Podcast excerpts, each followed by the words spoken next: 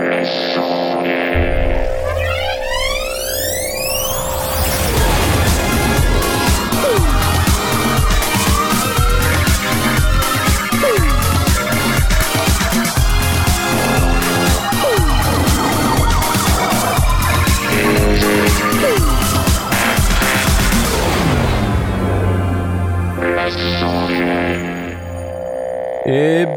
bonsoir à tous et bienvenue dans les sondiers. Oh là là là là Ça y est C'est la rentrée, ça y est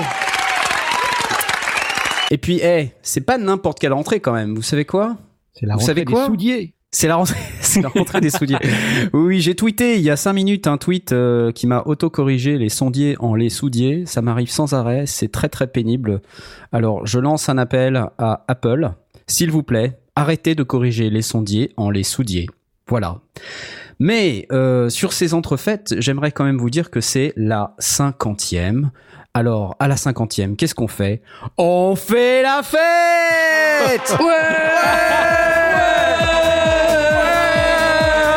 Allez, on va faire le premier tiers la fête Oh là là Bon, ça suffit. On n'est pas là pour rigoler. Bon, si, encore un petit coup. Allez, c'est la fête la fête Ouais, mais c'est pas la 50. 50 51e. émissions comme ça. C'est la 50. numéro 50. Tu viens de me casser mon truc là. Ça suffit, C'est pas possible avec ça. ça. Ça suffit. C'est dingue. Ce, euh, mec est il y a deux mois qu'il fallait faire la fête. C'est vrai, il y a deux mois. Bon alors, euh, les vacances étaient bonnes quand même. C'était bien, mais c'était... hum, Ça, ça, vous m'avez manqué. Et voilà. C'était Blast Ouais Ouais C'était Blast, ouais Blast Bonsoir. Bonsoir ah, et donc tu, as, tu es bien reposé, tu, as- tu as une Ouais, voix ouais, posée. je suis super content d'être de retour. Plus encore que d'avoir été en vacances. Et en plus, tu as une musique d'accueil qui est absolument fantastique. Ouais, c'est la pêche, ouais. C'est la pêche. La pêche. La chanson c'est la pêche. Je sens que ce jingle... euh, Va nous sortir par les oreilles. Totalement, et surtout totalement interdit. Totalement interdit. Et c'est Asmod, bravo, ouais, ouais, Ah là là, Asmod, ouais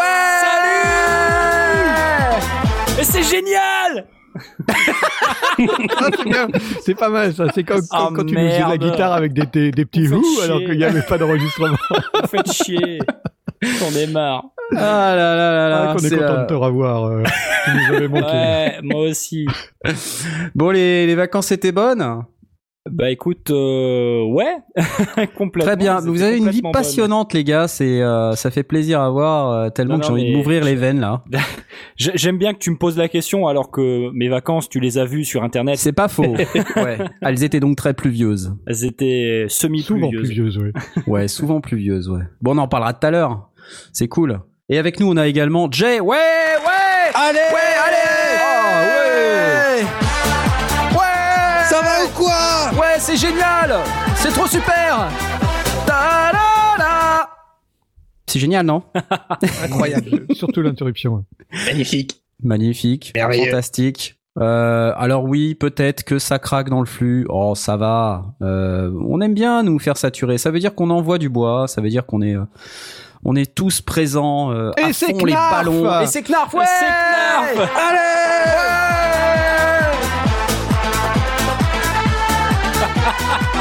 Euh, euh, alors, euh, Ouais, une émission Ce de radio soir- qui sature quand on s'appelle les sondiers, c'est pas un peu. euh, ce soir sur Arte, euh, nous allons parler de son et c'est la fête avec les sondiers.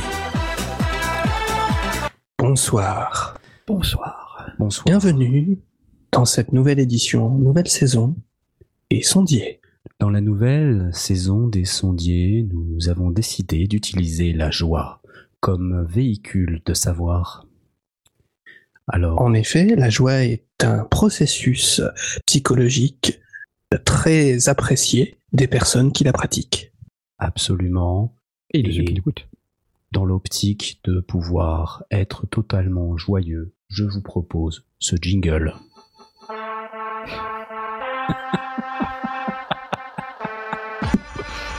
tu l'avais préparé?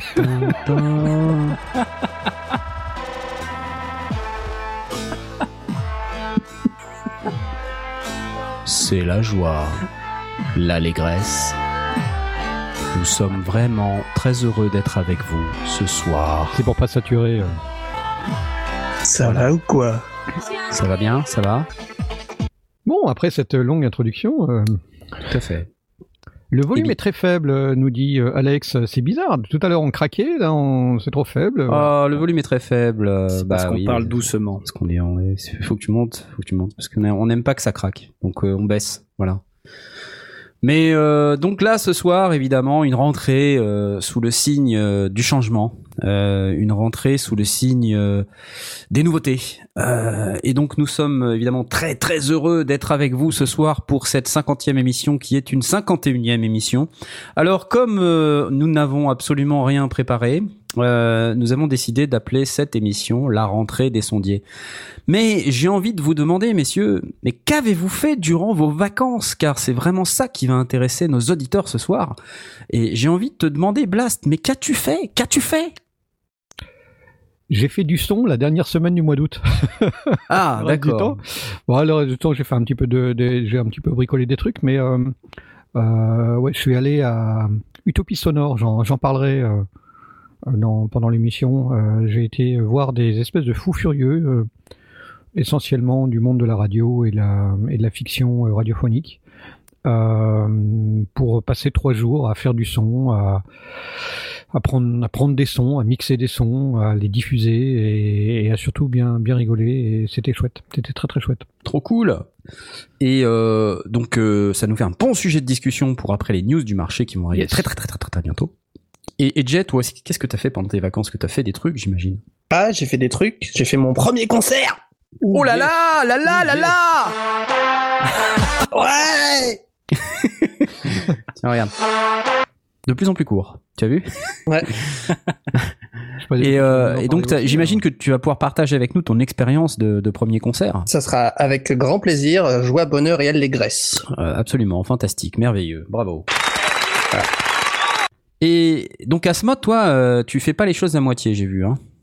Oui, alors euh, ben moi cet été je suis parti euh, en Écosse, donc dans mon camion euh, Volkswagen, comme certains d'entre vous le savent, et donc on a décidé de, de tous les jours sortir une vidéo en fait, de faire un- ce qu'on appelle un vlog quotidien de nos vacances. Donc tous les jours on faisait une vidéo de ce qu'on avait fait la journée et on le publiait sur YouTube. Enfin on essayait de le publier quand Quand il y avait de Internet. l'internet.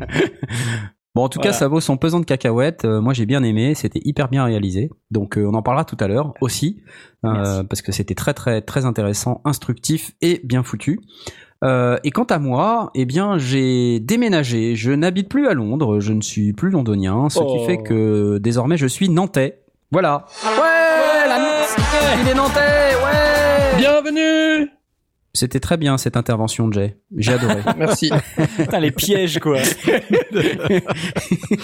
Et euh, donc j'habite désormais à Nantes, euh, qui est une, une super ville euh, que j'ai découvert euh, progressivement. Là, je, ça fait un petit mois et quelques que je suis à Nantes, donc dans ma belle nouvelle maison où j'ai un super internet euh, de ouf de malade avec euh, une bande passante de ouf de malade que c'est indécent.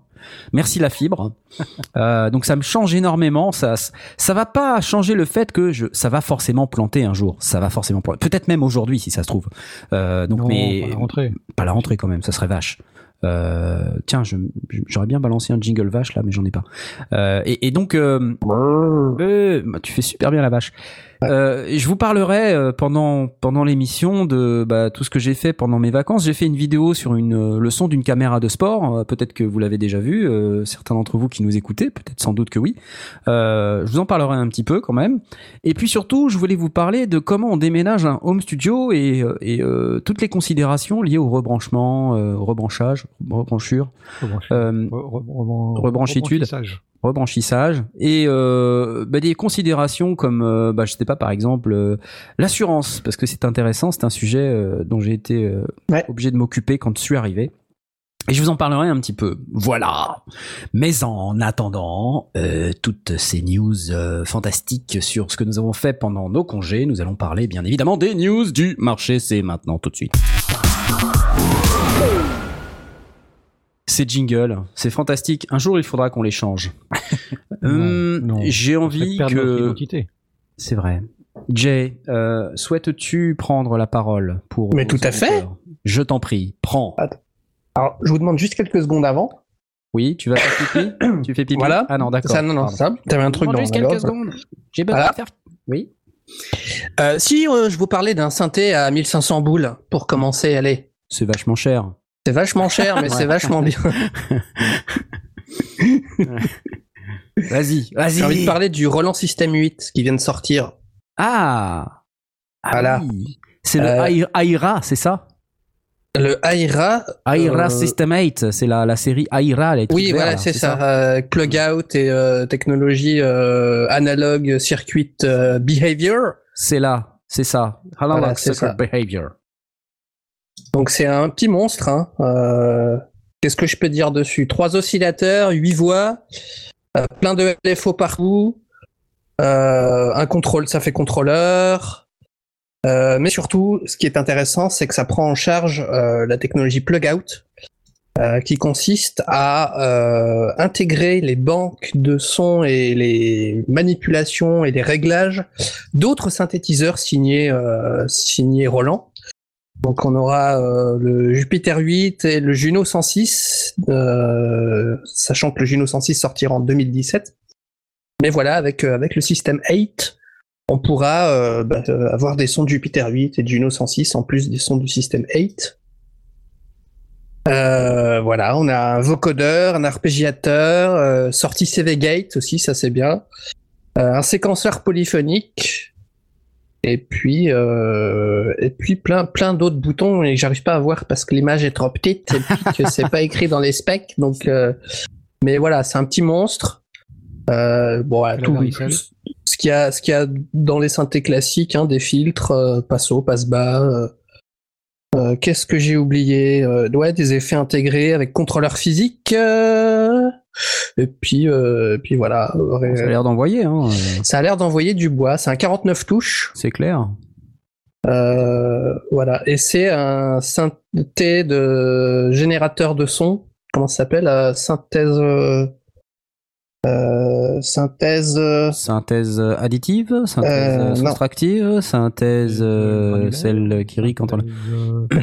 Synthèse, synthèse, c'est pas modulaire, c'est un. ça génère des sons en fait. C'est. c'est ouais, c'est. Ah, modélisation physique. Modélisation physique. Voilà. Merci beaucoup. C'est les vacances, il faut que je me remette dans le bain. Écoutons-le, écoutons-le. physique. Attends, c'est quoi euh, Avant d'écouter, c'est quoi ce truc?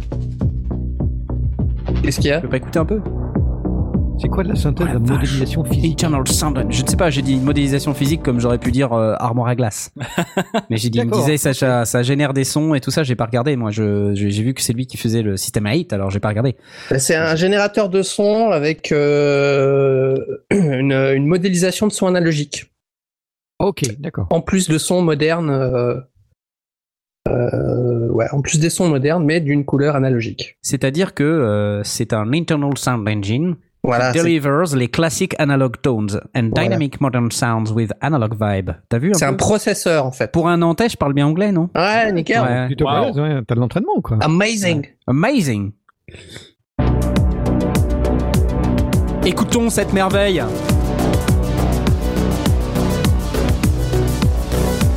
C'est c'est chouette hein, quand même. Alors, je sais pas si la batterie c'est lui ou pas, mais euh, Ouais, c'était ma question. ouais. je pense pas. Il y a un vocodeur. Et le petit son Oui. qu'on entend là, c'est le mec qui chante. Ah, superbe La la la la la la la la la C'est la fête, hein Eh, moi je trouve ça c'est la fête. C'est magique. Je précise aussi que. Vas-y. Pardon. Non, Non, mais vas-y, fais-toi non, non, mais non, plaisir. mais non. Ah, bah, ok, j'y vais. Ouais, Fais-toi plaisir. Allez, allez da da da da, ta da da da da da da. Voilà. Donc je disais, euh, j'ai pas précisé les effets qu'il y avait, euh, mais on peut trouver overdrive, distorsion, fuzz, delay, chorus et reverb. Ouais, c'est bien. C'est pas mal. Tout ça modulable, bien sûr. Alors en plus, c'est comme c'est plug out, euh, donc euh, comme il y avait le System One qui est, qui est similaire mais qui est petit, plus petit, hein, c'est ça? Ouais. Le plug out, le principe, rappelons, c'est qu'on peut mettre dans ce synthé n'importe quelle modélisation de synthétiseur dans le futur. Donc euh, C'est un peu comme des plugins qu'on met dans, dans le système, ils appellent ça des plug out pour se la péter. Mais en réalité, c'est comme un, un plugin VST qu'on mettrait dans un ordinateur, c'est juste que ça a la forme d'un synthé quoi. Voilà. Ce Donc il y aura des- du Jupiter 8, Juno 106, SH2, SH101, ProMars et euh, bah, tout ce qui est euh, compatible plug out de chez Roland en fait. Mais Si ça, c'est se vraiment- charge avec euh, en, en logiciel simplement. C'est pas des c'est pas des DSP ou, euh, ou des, des cartes. Non, euh, c'est des logiciels, ouais. Non, c'est d'accord, logiciel. D'accord. Ok. Mais il faut acheter, euh, j'imagine, les, les différents plug-out. Alors par contre, quand tu achètes la bête, apparemment, tu as déjà le Jupiter 8 et le Juno 106 inclus. Ouais, sauf le Juno 106 qui sera prévu pour 2017. Mais euh, voilà. quand il est sorti, il est, en il est fait, si vous inclus avec avant, le Purchase. voilà, c'est ça. Avec Voilà. le Purchase. Tu Purchase et tu l'as dans un an. Voilà. Voilà. Tu Purchase maintenant. Voilà. Buy now, get it in a year. Voilà. Voilà. C'est ça. Si on te dit ça au Jupiter 8, supermarché, par exemple, tu vas euh, chez Auchan, par exemple, et euh, tu fais, euh, j'aimerais, euh, je sais pas moi, une euh, n'importe quoi, un kilo de carottes. Bah, tu la payes maintenant, mais tu as ton kilo de carottes dans un an seulement. C'est cool, non? Ça, c'est du marketing. Moi, moi, je dis les mecs, bravo, C'est du crédit vous inversé. êtes forts. Voilà. J'applaudis dès demain. Incroyable. Bon, bah, ça reste quand même une machine qui a euh, du potentiel, disons. Oui. beaucoup de potentiel. Et si le son est au rendez-vous, ce qui est le cas euh, quand même sur euh, pas mal de plug-out du, du... Je crois que le SH101 d'ailleurs a été une des reproductions plug-out euh, du System One. Oui. Et c'était plutôt crédible. Donc euh, si on a euh, un, un Jupiter 8 et un Juno 106 euh, dans le System 8, euh, de la même qualité que le System One, c'est plutôt sympa pour le prix. Ouais. Bah, 1500 boules quand même. Après, il faut les sortir, mais c'est mieux que si on achetait les trois synthés euh, C'est ça, System 8, System 1, euh, Juno 106. euh, c'est clair. oui, ça Bon. vaut le coup. Merci Tout beaucoup pour cette fabuleuse news du marché. Blast, je crois que c'est ton tour maintenant. La moi j'en ai pour un peu moins cher, en tout cas au début. Ah. Euh, J'ai trouvé des, des plugins euh, qui sont actuellement en cours de développement, euh, mais qui sont bourrés de potentiel et qui pour l'instant et pour le futur a priori seront gratuits. Euh, J'ai repéré euh, entre autres euh, Align Text d'un russe qui s'appelle Mikhail Piliavski. Mikhail. Euh, Mikhail Piliavski. Euh, c'est un script pour Reaper, c'est du LUA. Euh, qui fait du, enfin qui analyse. il, il- il travaille en deux étapes. Quand, tu prends deux pistes de euh, d'un chanteur qui fait un qui, double sa piste ou un truc comme ça, ou un musicien qui double sa piste, euh, il va l'analyser et il va les faire du time stretching pour recaler les phrases musicales en- entre elles de manière automatique.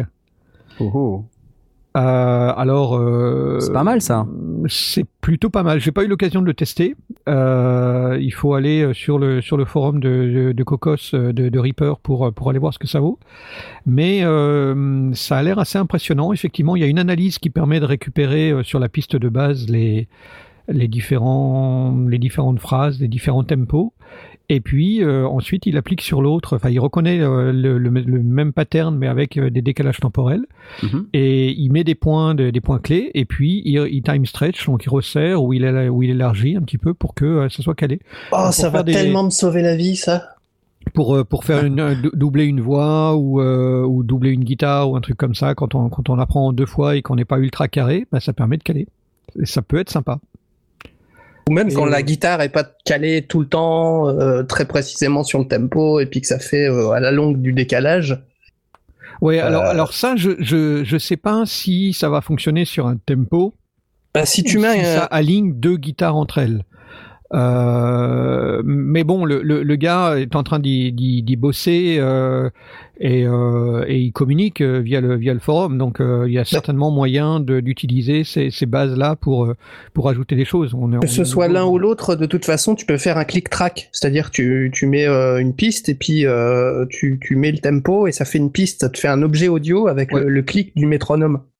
Ouais. Donc si, que ce soit aligné euh, deux, euh, deux objets audio ou alignés sur le tempo, euh, ça revient au même, quoi. A priori, oui. Enfin, faut voir comment ça se ça se fonctionne, mais effectivement, euh, euh, j'ai lu le, la discussion qui a suivi la, la proposition de de script et euh, les gens sont bluffés. Et, et c'est euh, c'est un simple script, hein, donc c'est écrit en je En crois en Python. Python, un truc comme ça. Enfin, Ah non, en LUA.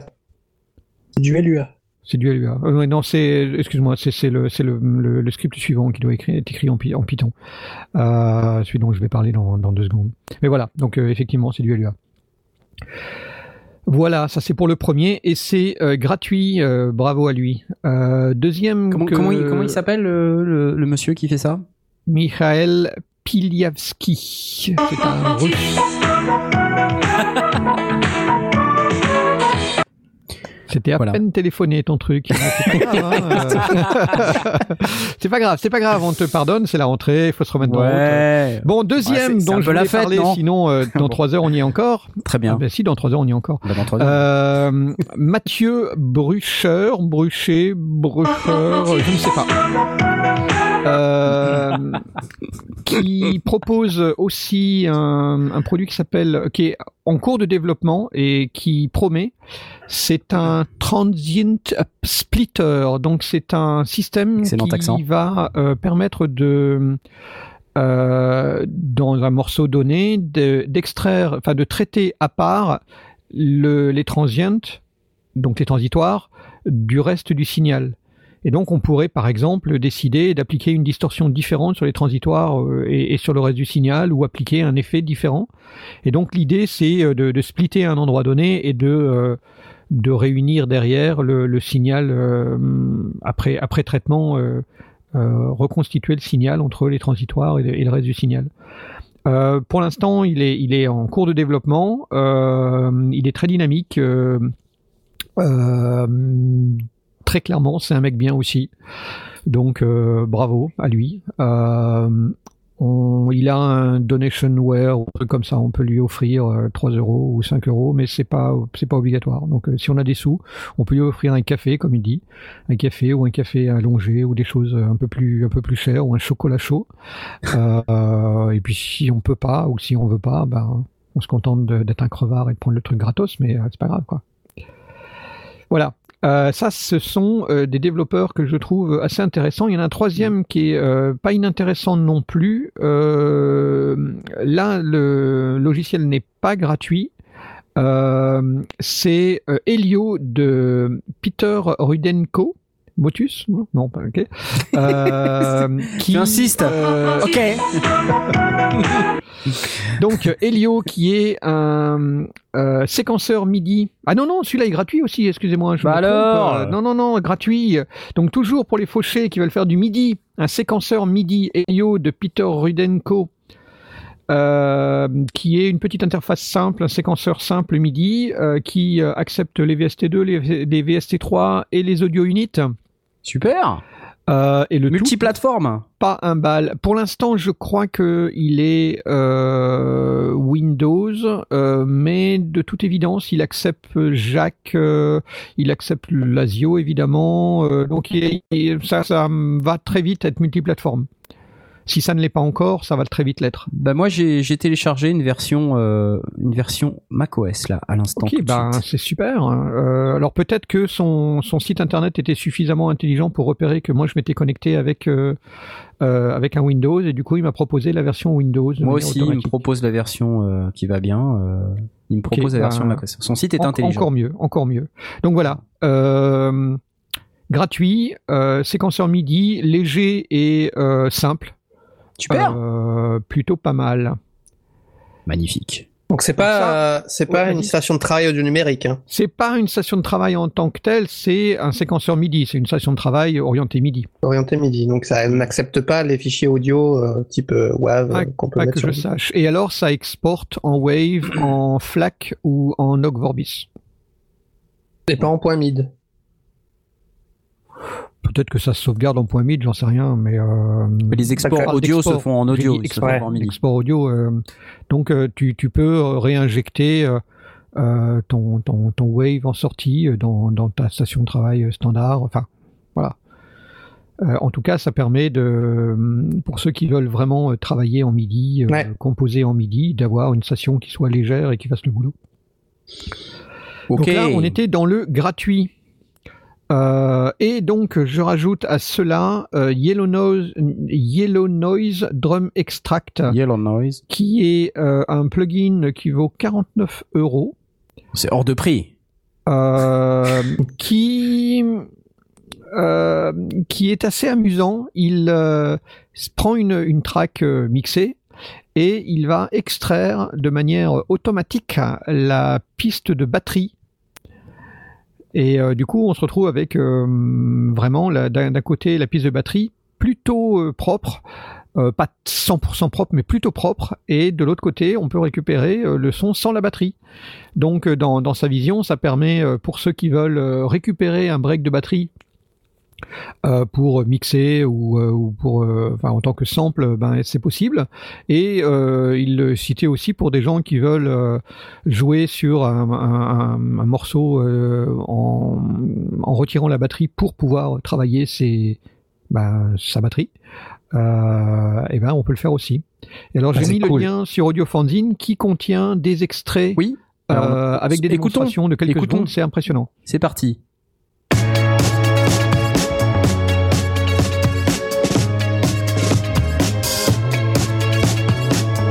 Alors ça, c'est la version euh, complète de la batterie, hein, avec la batterie.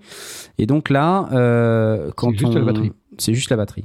Donc euh, c'était- ça. hein, je, vous le répète. Alors ça, c'est l'extract. Pas mal quand même. On entend à peine la musique. Ouais, ça fait bien le taf. Ouais, de temps en temps, il chope des petits trucs, mais, euh, mais c'est plutôt propre. ouais. Une autre démo. Maintenant l'extract. Ouais, quand même. Hein. Ah ouais, c'est plutôt pas mal. Hein. Beau, beau travail. Ouais. Euh, donc voilà, 49 euros. Faut en avoir l'utilité, mais euh, je pense que des, des, des gens qui font du sampling euh, ou des batteurs qui veulent travailler sur des sur des tracks existantes, euh, bah il y a de la matière et c'est plutôt sympa. C'est clair. Le hein gars est sympa aussi, donc euh, tant mieux. Du coup, est-ce que ça fait l'inverse aussi? Est-ce que ça enlève la batterie euh, Alors justement, c'est ce que c'est ce qu'il dit dans le forum, euh, enfin sur le sur le, topic associé à, cette news. Si vous allez regarder euh, dans le sur Audio Fanzine euh, le le topic associé, euh, à la fin, il met une démonstration euh, de du d'un d'un MP3 pour lequel il a retiré la batterie. Euh, bon voilà, c'est à écouter, allez voir. C'est à la fin du à la fin du du thread, deuxième page ou un truc comme ça, deuxième ou troisième page. Ok. Euh, donc On oui, ira voir. j'ai pas été écouté, euh, mais euh, il dit que oui. Et il y a personne qui a dit ouais non c'est de la dope, donc du coup je présume que ça fonctionne bien. D'accord. Ben, Voilà. Magnifique, merveilleux. Donc là c'est la partie la on n'explose pas son portefeuille. Voilà. Et donc on fait l'état d'économie. Passons aux choses sérieuses. Et maintenant passons aux choses sérieuses, sachant que euh, aucun de ces produits euh, n'est actuellement disponible à la livraison. Donc euh, finalement, ça je vous laisse le temps de rêver. euh, aux économies que vous venez de réaliser et euh, vous pouvez commencer à, à économiser pour la suite. Deux surfaces de contrôle MIDI USB de chez Icon Pro Audio. Euh, alors il y a la plateforme M qui est une, euh, dirais c'est la petite euh, qui vaut, euh, c'est pas c'est pas donné quand même, à 285 euros. On a neuf euh, faders motorisés, donc 8, 8 tracks plus un master, des boutons genre pour armer les tracks, pour les muter, des choses comme ça, des solos. Donc quel- quelques quelques fonctions qui permettent de, de, travailler directement. Et il y a là aussi la possibilité de lui rajouter un bandeau. Euh, qui affiche les valeurs que l'on que l'on obtient sur les sur les faders. Alors je pense qu'on est quand même assez proche du, du principe de la euh, de la BCF euh, que, possède euh, Asmot. Mais voilà, donc ça c'est le, le côté surface de contrôle motorisé. Et puis il y a l'autre qui est la, la, la grosse, c'est la QCon Pro X. Euh, 9 qui vaut quand même 811 euros qui elle a des euh, est touch sensitive. Donc normalement à partir du moment où on pose le doigt dessus euh, le système doit être capable de, réaliser qu'on veut euh, euh, modifier une, valeur et donc euh, le- va, va l'enregistrer. Alors c'est proposé avec euh, euh, le protocole Mackie Control, avec euh, c'est compatible avec des presets pour faire tourner sur Cubase, Nuendo, Ableton Live, Pro Tools, Logic, Reason, Studio One, Bitwix, Amplitude et Reaper. Et en plus il y a un mode MIDI Learn pour soit pour des, des, des DAW qui n'ont pas été prévus ou bien pour des plugins. que l'on veut gérer aussi à partir de faders et de, boutons et de, de petits machins comme ça. Donc c'est pas donné. Euh, ces petites surfaces de contrôle sont finalement euh, relativement chères, mais euh, mais à l'heure actuelle, il n'y a, a, plus vraiment de surface de contrôle qui soit très très bon marché si on veut avoir le, le touch sensitive. Hmm. À moins que vous en, vous en connaissiez, moi je connais pas. Ben, la Mackie Control Universal Pro, Bingo qui, est aussi très cher. Euh, qui est mais qui est à 1299 euros. Hein, pour ceux qui connaissent pas le, le bingo, alors euh, ceux qui sont sur le channel s'amusent beaucoup en ce moment puisqu'on vient de dire le mot pro. Alors forcément c'est bingo, bingo, bingo, bingo, euh, parce que pro est dans le bingo euh, du jour. Euh, Nous avons retweeté ligne, sur Twitter. Quatrième, quatrième case. Le, le, le bingo jour. aussi. Deuxième ligne, troisième case. Donc on n'est pas encore sur le bingo total. Euh, Qu'est-ce que nous avons dit d'autre euh, Ça va, on est encore, on est encore oui, bien. oui, non, c'est pas mal, c'est pas mal. Et, et donc la Mackie Control Pro Universal, elle est euh, quand même à 1299 euros. Donc Ouais. c'est pas, Là, c'est pas rien. 811. Pas la même gamme, hein, quand même. C'est pas faux. J'ai été regarder euh, 811 chez Toto, mais euh, je n'ai pas dit Thoman. Hein. Ça compte? Zut alors. C'est pour le bingo. Euh, donc, euh, donc euh, 8- 811, mais euh, aucune des n'est disponible. Apparemment, la, la QCon devrait être disponible. quelque chose comme septembre ou octobre et la plateforme M ne devrait pas être disponible avant novembre, ce qui est un petit peu tard, mais bon, voilà. Pour ceux qui veulent, Cool. enfin qui en ont marre de travailler à la souris, ça peut être euh, des options, mais pour moi, ça reste encore un, un budget. Il faut être sûr que que ça remplisse les, ses besoins. Et euh, comme dit euh, Kenton, qui dit que euh, pour le 27 sur 24, euh, la Behringer a bien fait le taf, ben Asmot, pour autant que je sache, t'en es content aussi. Donc, Oui, oui, euh, ça marche ouais, bien. effectivement. Le seul inconvénient de, de, de ces surfaces-là, c'est qu'elles ne sont pas touch sensitive, donc elles ne réalisent pas automatiquement quand tu mets la main sur le sur le moteur et que si le moteur est en train de tourner pour faire bouger le fader, il faut pas essayer de le forcer, sinon on risque de tout péter. Euh, Il n'y avait pas des contrôles, euh, des- il y avait pas des surfaces de contrôle M audio aussi euh, qui étaient touch sensitive. Euh, il me semble pas. bien. Je, je, je vais retrouver pendant que tu pendant que tu parles. Je vais retrouver car il me semblait bien qu'il y avait des, surfaces de contrôle. il y avait la non la X Touch c'est pas une surface de contrôle. hein. Est-ce que c'est une surface de contrôle? Je me souviens plus. Je crois que si. Hein. Ça me dit euh, la X Touch euh, Behringer. X-Touch X-Touch. de Behringer, c'est une, euh, c'est une, euh, c'est une console, c'est pas, c'est pas une surface de contrôle. Ouais, non, il me semble plutôt que c'est une surface de contrôle. Non, non, c'est une surface de contrôle. X-Touch. Et alors, je sais pas si elle est sensitive, mais euh, elle a toutes les fonctions euh, qu'on peut attendre euh, d'une euh, d'une surface de contrôle, quoi. Ok. Je crois que c'était plutôt une, une console qui était, euh, euh, sans- enfin, qui était C'est la motorisée, X32, la euh, console. Ah, pardon. Ok, d'accord. Ouais. Ok. C'est ça le. Non, je crois pas qu'elle soit touch sensitive, mais elle a les faders motorisés. Ouais. Mais dès qu'on monte en touch sensitive, ça monte en prix de manière Ouais. délirante. quoi. Très très vite en. Ah, si, ils sont touch sensitive. Si, si, Ah, sur la X-Touch. Ah, ah, ah. Sur la X-Touch. Ouais bien. Alors la. X-Touch, euh, combien, euh, combien nous coûte euh, la X-Touch sur euh, notre ami Thoman Bingo. Euh, nous allons faire une recherche euh, immédiatement pour euh, que nos millions d'auditeurs, Bingo, puissent euh, savoir euh, combien fait coûte exprès, cette, euh, cette magnifique surface de contrôle. Alors la Behringer X-Touch coûte 7 571 euros. Hein, pour quand ceux même, qui ouais, se ouais. posent la question sur euh, Thoman. Donc euh, par rapport à la QCon euh, Pro X, Pro, bingo, euh, Icon Pro, pardon, euh, plateforme X, euh, bah oui, on est, on est moins cher avec la, la Behringer. Et alors, il y a une version de chez Behringer à 178 euros. Voilà, il y a une version euh, compacte, effectivement. Oui, oui. C'est vrai. Ok. Eh, comme quoi, c'est bien, non? Ok. Enfin, de toute Euh, façon, euh, il est clair que quelqu'un qui veut une surface de contrôle, il va falloir qu'il euh, qu'il étudie vraiment ses besoins, euh, qu'il fasse la différence et qu'il la comprenne entre euh, un fader motorisé et un fader motorisé avec qui soit touch sensitive et qui de manière automatique envoie le, le, le changement d'état Exactement. de motorisé à enregistrer la, Ouais. la modification. Ouais. Euh, ou pas, en fonction de ses besoins. On n'a pas forcément besoin de ça, ça dépend de ce qu'on mixe. Euh, et ensuite, euh, qui regarde ce qui existe. euh, ouais. Ouais. Ça pourrait faire le sujet d'une émission complète, ce genre de, Tout à ce genre fait. de, de truc. Exactement. Allez, j'attaque sur un dernier appareil, euh, sinon on y passe encore euh, trois heures. Euh, Zoom, mes petits copains de chez Zoom viennent de sortir le petit frère du F8.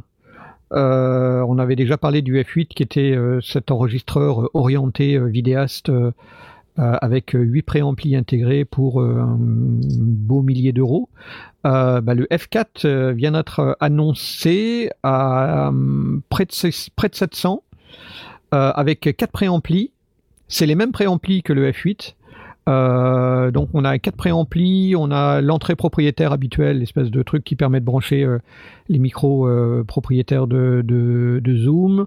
On peut récupérer aussi en entrée ligne le, signal de la caméra si on veut synchroniser plus facilement. Il y a le word clock. Il y a pack batterie, pack Heroes ou des piles simples, dual SD pour enregistrer un backup euh, automatique. Euh, il Enfin, y a, pas mal de choses qui sont euh, qui sont présentes et avec avec des préamplis vraiment vraiment sympas. Le tout pour une fraction de- du prix de ces appareils professionnels qu'on aille chez Sound Devices ou ou, Nagra ou autre, on est très vite à, à 3, 4, 5, 10 000 euros. Là, on est à 700. Donc, pas mal. Seul inconvénient noté par les pros, euh, c'est que le, le limiteur est n'est pas analogique, le limiteur est après la conversion. Donc Ah. il faut pas saturer les tâches de conversion. Et là voilà, si celui qui dommage, veut ça. absolument, bah ouais, mais il n'y a pas. J'ai cherché. euh, si tu veux un limiteur euh, qui soit euh, complètement analogique, eh ben t'es euh, chez Sound Devices, t'es chez Zaxxon, t'es chez Aton, t'es euh, c'est sur des trucs qui valent, euh, enfin, qui chiffrent en milliers quoi. C'est euh, Mais du coup, tu vois, 4, ils 5, disent. euh, 6, 10 000. Du coup, ils disent, excuse-moi, je t'interromps, mais ils disent euh, euh, qu'il y a un Advanced On-Board Limiter Ouais. et, mais euh, il disait donc, pareil sur le F8. pour euh, pour protéger contre le, les overloads. Alors, euh, mais tu il vois, c'est un disait peu pareil bête. sur le F8. Donc en fait, c'est du flanc. Euh, bah, c'est du flanc. euh, disons que euh, tu satureras pas euh, sur ta bande, mais euh, si tu as saturé ton ton convertisseur analogique Bah, ouais. numérique, ben ouais. C'est ballot. ça veut dire que tu peux pas rentrer comme un taré dans ton dans ton préamp. Mais bon, on sait que euh, un préamp, ça se ça se caresse, ça se on, on charge pas la mule comme un comme un débile. Donc euh, Tu caresses bien, toi, ce soir, là, par exemple. hein. tu, tu, tu, Moi- tu, tu- tu- tu- t'as pas poussé trop fort, là, ce soir. T'es, t'es Pourquoi pas- T'es un, peu, t'es un poil faible. T'es Eh ben, demandez, je vous Bah, demandez, bah, attends, euh, bah, euh, je j'ai j'ai un 1073 sous Ah la bah main. euh. voilà, bah voilà, mais on va plutôt se... On va pas remettre un peu plus fort, hein, comme ça. Non, je l'ai pas branché. euh, On s'entendra je l'ai mieux. pas branché parce qu'après, à ce motiral. J'ai retrouvé la vidéo où on débarque sur le stand de Nive et on tombe sur le, le ce préamp et on voit Sans les- blague, il faut que tu me l'envoies celle-là. Ça me rappellera des souvenirs.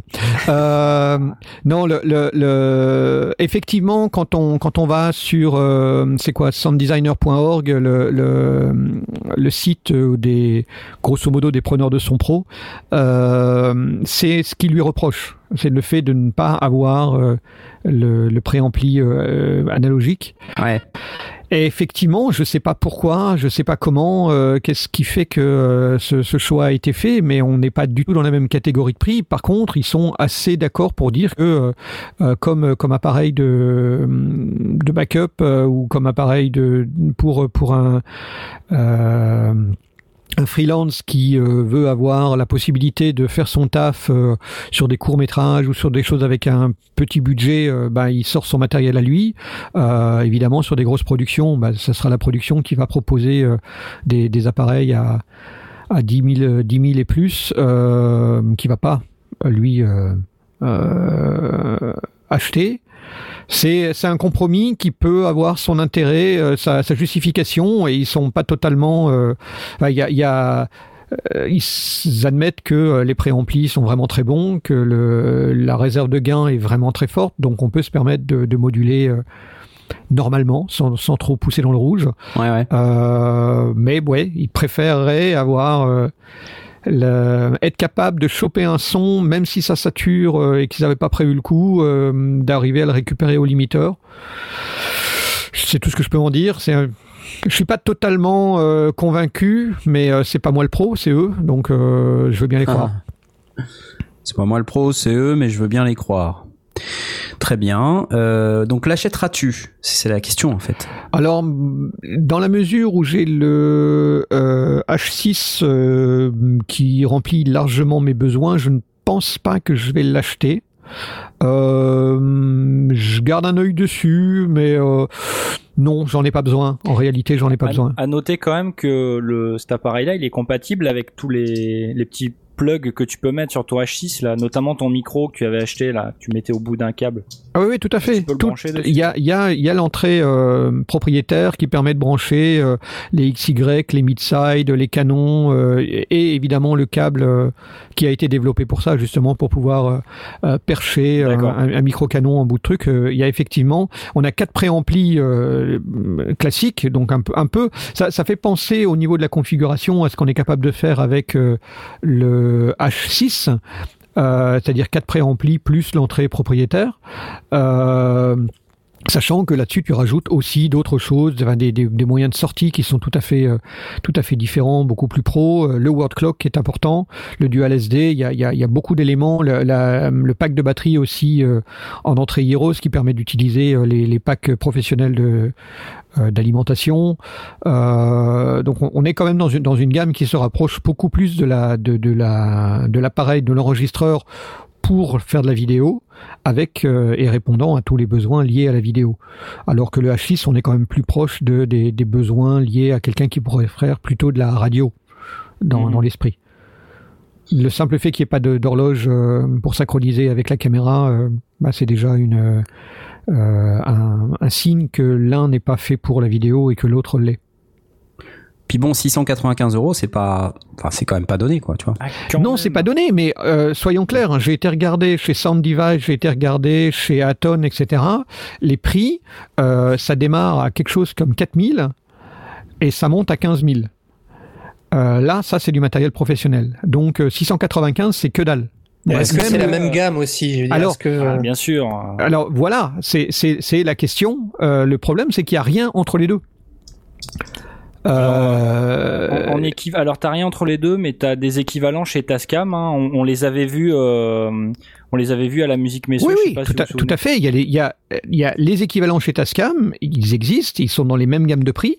Je, je dis pas que Zoom est, est, mieux ou moins bien ou pareil. Enfin, ah oui, on, est, on, est, là, on est dans, dans, dans la gamme de, euh, on appelle ça les consommateurs enthousiastes ou un truc comme ça. où, euh, bah, on est, on est au-delà du consommateur éclairé parce qu'il faut sortir les 700 euros, mais euh, pas on, est, on reste Zoom, dans le. Non, non, pas du tout, pas du tout. J'aimerais bien et il m'enverrait des, des, produits à tester. euh, non, non, pas du tout. Mais effectivement, les produits Tascam, les produits Roland, il y en a aussi. Bon, évidemment, les, les, les produits Zoom que, que, moi je connais mieux parce que j'en ai. Euh, on est dans, dans du produit de ouais, d'amateurs éclairés, de semi-professionnels, de produits de backup, mais euh, mais les pros euh, sur les sur les sets de, tournage de, de vidéos, ils sont pas du tout dans cette gamme-là. Ils sont dans, dans des gammes qui démarrent à 4000 euros. Il y a a des choses un peu intermédiaires, mais qui qui nécessitent de de euh, de, de, de, faire des compromis, des choses comme ça, ce qui plaît pas forcément. Euh, on est à 2008 déjà, euh, très très, ça, ça, flambe quoi. Un produit Aton c'est 15 000, 15 000 boules. Un, ouais. un Agra 6 c'est 10 000 euros. Enfin c'est, voilà, ça ça c'est la gamme de, de, de produits qu'on trouve chez les professionnels. Euh, et entre les deux, il y a rien. Il y a, on est soit à 7 800 1000, soit on est à 4000. Bon. Mais euh, après, bon, moi je dis euh, quand je dis 695 euros, c'est c'est un c'est un sacré prix quand même. C'est en comparaison, euh, tu sais, des, bah, des des plus petits modèles euh, que par exemple, euh, je sais pas moi, les youtubeurs euh, vont utiliser ou, ou des gens qui qui ont des revenus plus modestes mais qui veulent quand même avoir un son pas trop dégueulasse sur leur production, euh, euh, que ce soit du, du court métrage ou de la vidéo YouTube, euh, parce que c'est c'est vraiment ça en fait le quelque part le le public cible. visé là. Le- la oui, la- alors la, nuance spécifique, si on va chercher des produits euh, tels que ceux qu'on a testés, euh, Tascam ou des produits Zoom, euh, tant qu'on reste dans la série H de chez Zoom ou la série Tascam, à partir du moment où il n'y a pas le, le word clock qui permet d'avoir la synchronisation entre le son et l'image, euh, on est dans quelqu'un qui va être obligé de travailler avec un clap, avec euh, euh, et de refaire sa synchro à la main.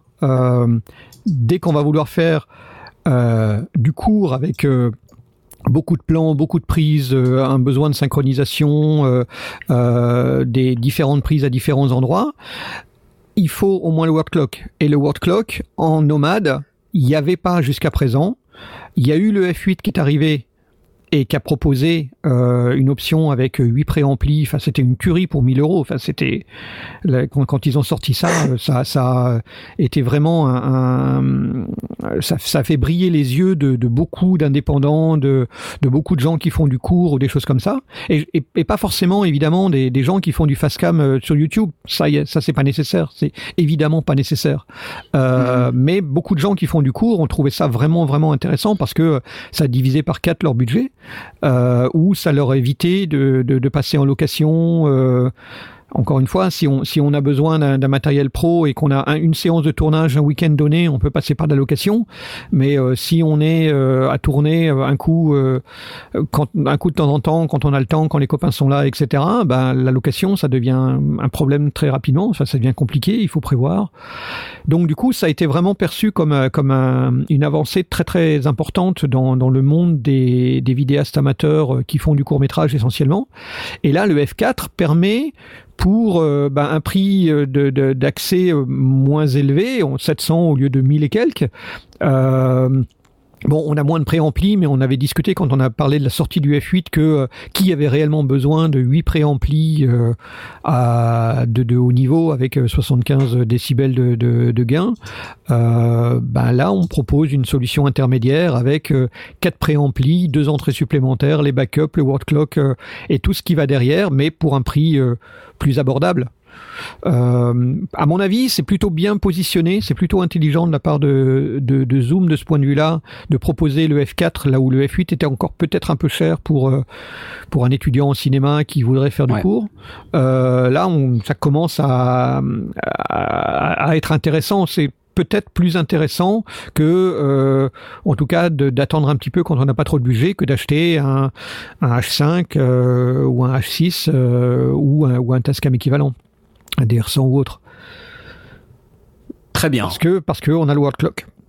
World Clock. Bah oui, comme ça au moins pour les gens qui font du court métrage, c'est bien. Ok, 695 euros le Zoom F4, euh, 4 préamplis, c'est plutôt sympa. euh, donc on, on regarde, on garde ça sous le coude pour plus tard. Euh, ça va être à moi, je crois. Eh, super, non? Euh, J'ai 50 000 news du marché. Je vais essayer d'aller vite. Euh, le premier truc, c'était, je voulais vous dire que Rolly, vous, vous savez ceux qui ceux qui font les cyborgs là, les, les espèces de, de claviers en plastique avec je sais plus combien de degrés. Ah, c'est de- des machins qu'on pouvait pousser, Voilà, tirer, voilà, voilà, appuyer, les, les claviers qui sont en caoutchouc et sur lesquels on, on a des, des degrés d'expressivité, je crois 4 ou 5 degrés d'expressivité. Donc, par exemple, appuyer, lever, monter, euh, flipper, enfin faire tout un tas de Glisser, trucs, euh, euh. glisser, voilà, exactement. Et euh, donc, ils ont acquis la société FX Pension. Euh, vous savez ceux qui font les plugins du même nom. Euh, donc voilà, c'est juste une petite news comme ça. Et c'est marrant parce que FX Pension c'est c'est quand même une boîte euh, relativement ancienne. Et Rolly j'avais plutôt le sentiment que c'était une boîte récent, relativement ouais. récente en tout cas qui qui est vraiment présente sur le marché depuis plutôt récemment. Euh, et c'est eux qui ont mangé FX Pension. Donc voilà. Donc euh, j'imagine que ils ils vont ils vont faire tout un tas de trucs j'imagine pour euh, le Rolly. Si vous vous rappelez bien, le Rolly, il venait avec son, son plugin dédié Mm. pour euh, pouvoir jouer du Seaboard. Euh, donc, vous vous rappelez, il y avait un Seaboard 25, un Seaboard 49, et puis je crois qu'il y avait un Seaboard de grande taille, mais je me rappelle plus exactement combien. Des appareils qui sont quand même relativement chers, euh, mais très intéressants et novateurs surtout. Euh, voilà, donc peut-être que FX Expansion, euh, cette, cette acquisition de, de Rolly va, va leur permettre d'adjoindre dans leur plugin différentes fonctionnalités, comme par exemple de la percussion, puisque FX Expansion était bien connu pour ça. Mhm. Euh, je me rappelle plus le nom de leurs produits, mais vous pouvez chercher sur internet. Voilà, ça c'est de l'info. Je lis Alex qui dit Rolly a aussi acquis Juice il y a quelques temps qui propose un super framework orienté audio et multiplateforme. Voilà, je pense que toutes ces acquisitions, elles, elles ont un but, c'est-à-dire, euh, je pense, le but de vraiment euh, améliorer le produit euh, Rolly et le plugin audio qui, qui est vendu avec la bête. Euh, Proposer un instrument de musique plus complet finalement. Exactement, proposer un instrument de musique plus complet, c'est ça. Euh, aux nouveautés, euh, Korg, euh, c'est un peu décousu d'ailleurs dans mon dans le document que j'ai rempli. Euh, Korg sort plusieurs trucs là euh, pendant l'été. Euh, ils viennent d'annoncer le Korg Volca Kick. Alors si vous vous souvenez, il y avait le Volca Bass, le Volca Keys, le Volca Sample, le Volca euh, DX, non, euh, je me rappelle plus, celui qui fait qui émule les, le DX7. Zut, je me rappelle plus, où notre ami euh, euh, de la musique Messeux nous a gentiment fait une démonstration. Bref, euh, un autre Volca. Et là maintenant c'est le... Je- oui, Jonas, mais je, je me rappelle plus du nom du produit. Non. Euh, euh, et donc le Volca Kick maintenant est toujours dans la même Volca veine. FM. euh, le Volca, Volca FM, merci, le Volca FM, c'était celui-là que je cherchais. Et donc toujours dans la même veine, euh, un, un nouveau Volca qui euh, maintenant est dédié au kick, aux grosses caisses, et puis principalement euh, pour de la musique électronique, vous vous en doutez. Euh, donc c'est assez intéressant. euh, bon, ça, reste très orienté musique électronique, grosse caisse, mais les sons que ça, sort sont quand même assez rigolos. Je, je ne résiste pas au plaisir de vous faire écouter. C'est parti là tout de suite. Boum, ça fait boum. Une autre. Ça j'aime bien. Ça c'est très actuel. Un autre. Ah oui.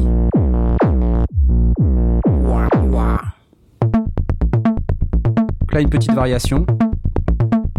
C'est quand même Voilà. chelou les Volca. Hein. C'est chelou les Volcas, voilà. C'est quand même chelou les Volcas. C'est, ça sera euh, la maxime du soir. C'est quand même chelou les Volcas et euh, Merci. bah, c'est bien. C'est- c'est- c'était la remarque d'Asmot. On est on est très content. Euh, Moi, donc moi, je, me, je me pose toujours la question, c'est c'est des, des, des super petits appareils, c'est des, des chouettes gadgets pas trop chers, mais je me dis aussi que quelqu'un qui veut faire un album, il va mettre, il va faire un titre avec ça. Les- Il peut pas, il peut pas faire tout son album avec. Euh, donc du coup, Tu ça sais, Ça revient- dépend. Ça Je- dépend. je- il y ça a- dépend. Ouais. Ne lance pas Certains- de défi à Knarf. Non mais il y a, il y a certains euh, producteurs, notamment je pense dans le hip-hop, qui sont très à la recherche de, euh, de hip-hop, euh, de trap, tout ça, qui sont très à la recherche de, de kick. Il y en a qui utilisent d'ailleurs, je crois, un truc qui s'appelle euh, 808 kick, un truc comme ça, qui est pareil, Ouais. qu'un, qu'un quelque chose qui te permet de façonner ton kick. Euh, donc euh, je pense que ouais, pour euh, pour ce genre de de, de, de, de choses, ça peut être, c'est bien. Moi je crois Ouais, au contraire mais pour, que un, pour un producteur euh, pro, euh, D'accord, je tard. 150. Excuse-moi, je te laisse prendre la parole juste derrière. Dans deux secondes, si tu permets. d'accord. Euh, le, un, un producteur pro, euh, 159 balles, il s'en fout, quoi. Mais euh, un home studiste, qui est notre audience, ben, c'est quand même 159 balles. C'est ça. Ah, vaut mieux euh, utiliser des samples dans ce cas-là. Ou... Peut-être. C'est ce que je me dis, peut-être. L'avantage de ce truc-là, c'est que il y a le séquenceur intégré et euh, il permet de faire, euh, tu vois, des, des mouvements euh, de son que tu que tu vas avoir des difficultés euh, à faire Ouais, euh, dans ton ordinateur si t'as pas Ouais. une digital audio workstation quand même assez avancée. Ouais, C'est sûr que si t'as déjà live et euh, ou alors un équivalent, euh, c'est bon voilà, le Volca ça va être juste une boîte en plus que tu vas devoir interfacer avec ton ordi, ta carte son, ça va faire des câbles dans tous les sens. En plus, pour peu que t'aies encore un autre ou deux autres Volca, euh, ça commence à faire un sacré bordel sur le bureau. Donc c'est c'est compliqué. Mais euh, pour quelqu'un qui a deux instruments, euh, qui peut-être n'a pas d'ordinateur ou qui a un ordinateur euh, avec pas de digital audio workstation digne de ce nom, c'est intéressant d'avoir un Volca. Tu peux les chaîner normalement entre eux, non? Tu peux, mais bon, enfin c'est un bordel. Ouais. Enfin, c'est- tu vois, Ouais, voilà. câble. Donc euh, tu, tu sors tous les câbles de patch euh, et tu fais Ouais, ton, voilà, ton modulaire à la maison, quoi. Ouais, c'est ça, c'est ça. Bon, après, je dis, c'est le bordel, euh, c'est pas non plus euh, insurmontable. Mais euh, bon, c'est sûr que par rapport à une machine complète, euh, c'est c'est pas le même trip. Après, les boutons sont tout petits aussi, il faut pas, tu vois, ça peut être rebutant. Ouais, c'est les. Moi- moi, je- moi, des j'aime Volca, bien- ça. C'est ça. ouais. J'aime bien cette idée des, des, des Volca qui effectivement sont pas bien chers, qui permettent de s'amuser. Mais j'ai, j'ai, hum, bon, c'est peut-être parce que je suis pas euh, féru de, de musique électronique. euh, j'ai, j'ai du mal à Je imaginer. n'avais pas euh, remarqué. Non, c'est vrai. Euh, le- j'ai, du- j'ai du mal à imaginer euh, me mettre là-dessus et me dire, oh, tiens, euh, je vais utiliser mon Volca Kick et je vais sortir un titre. Mais je me trompe, hein, je suis persuadé que je me trompe. En fait, c'est plus comme un. Tu peux t'en servir comme un VST physique, quoi. Ouais, ouais. Et uniquement dédié au kick. Je pense que c'est un peu le principe des Volca. Tu fais pas un titre entier avec un Volca. Ouais, c'est ça. Euh, il te faut tous les Volca. Et d'ailleurs, Korg l'a bien compris. C'est pour ça qu'ils sortent plusieurs types de Volca et ils s'attendent à ce que tu les achètes tous, bien sûr. Mm. Euh, donc ça, ça fait partie d'une stratégie marketing. Hein. Si tu achètes tous les Volca, t'en as pour 1000 balles. Donc, Ouais, euh, Donc euh, tu te dis, euh, j'achète ça ou j'achète un synthé. euh. ouais. Mais tu peux, par exemple, euh, les acheter progressivement. Tu vois, pour quelqu'un Ouais, qui a ouais, pas non, forcément non, le gros budget. Je, le- je le conçois effectivement. C'est moi je trouve que le- la démarche est plutôt sympa, pas mal parce que effectivement ça permet aussi euh, d'aller injecter euh, un produit. T'es pas obligé de tout mettre. Euh, tu peux injecter euh, un son particulier ou euh, ou, un, ou un niveau de son particulier, que ce soit la basse ou le kick là euh, dans, dans cet exemple. Ou t'amuser à la synthèse FM. Je crois, que- je crois que là où c'était le plus amusant, c'était sur le principe de la synthèse FM, parce que ça fait euh, la possibilité de toucher à la synthèse FM sans, pour un budget euh, vraiment. Ouais, c'est clair, c'est clair.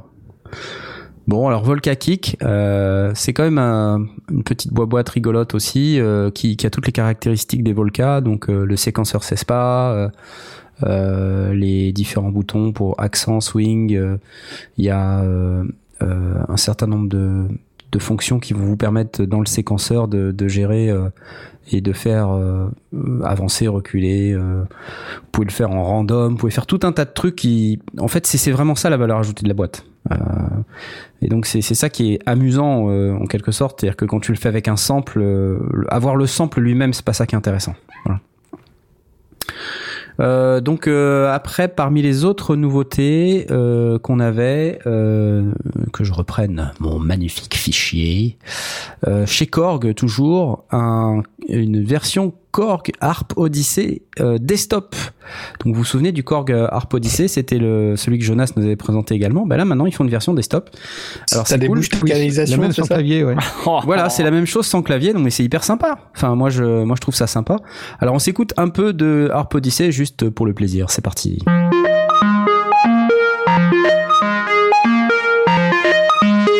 Ça éclate un peu Allez, un arpège.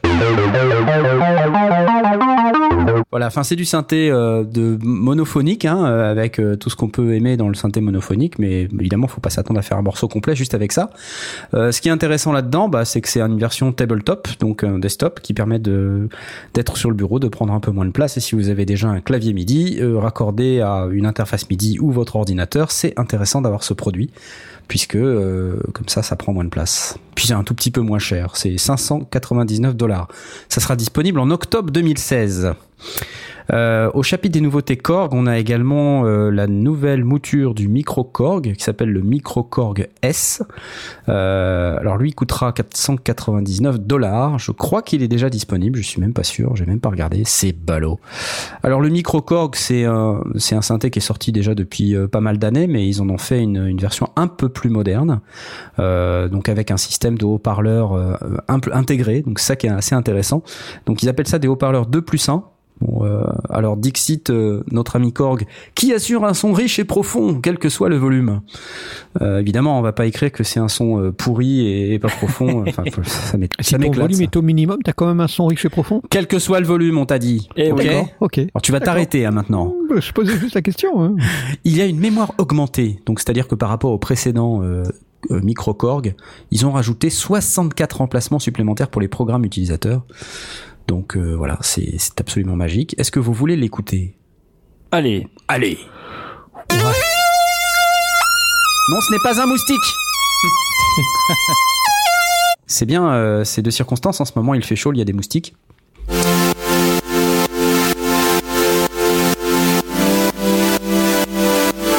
Une basse.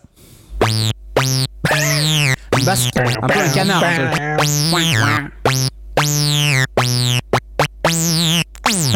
Eh, c'est chouette, non? Encore, un, encore un peu. Ça, j'aime bien.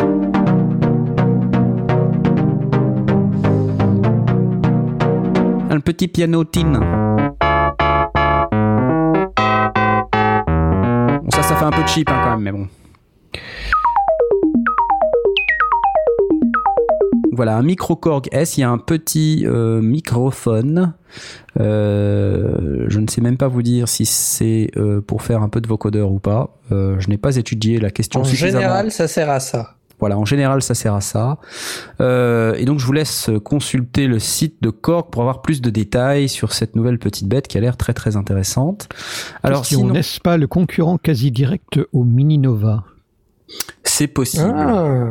C'est possible. Je pense que ce sont des formats de synthé euh, que les gens recherchent et aussi euh, une gamme de prix que les, que les gens recherchent. En ce moment, autour de 400-500 euros max. Euh, voilà. Donc là, oui, effectivement, Alex, le microcorg a un vocodeur.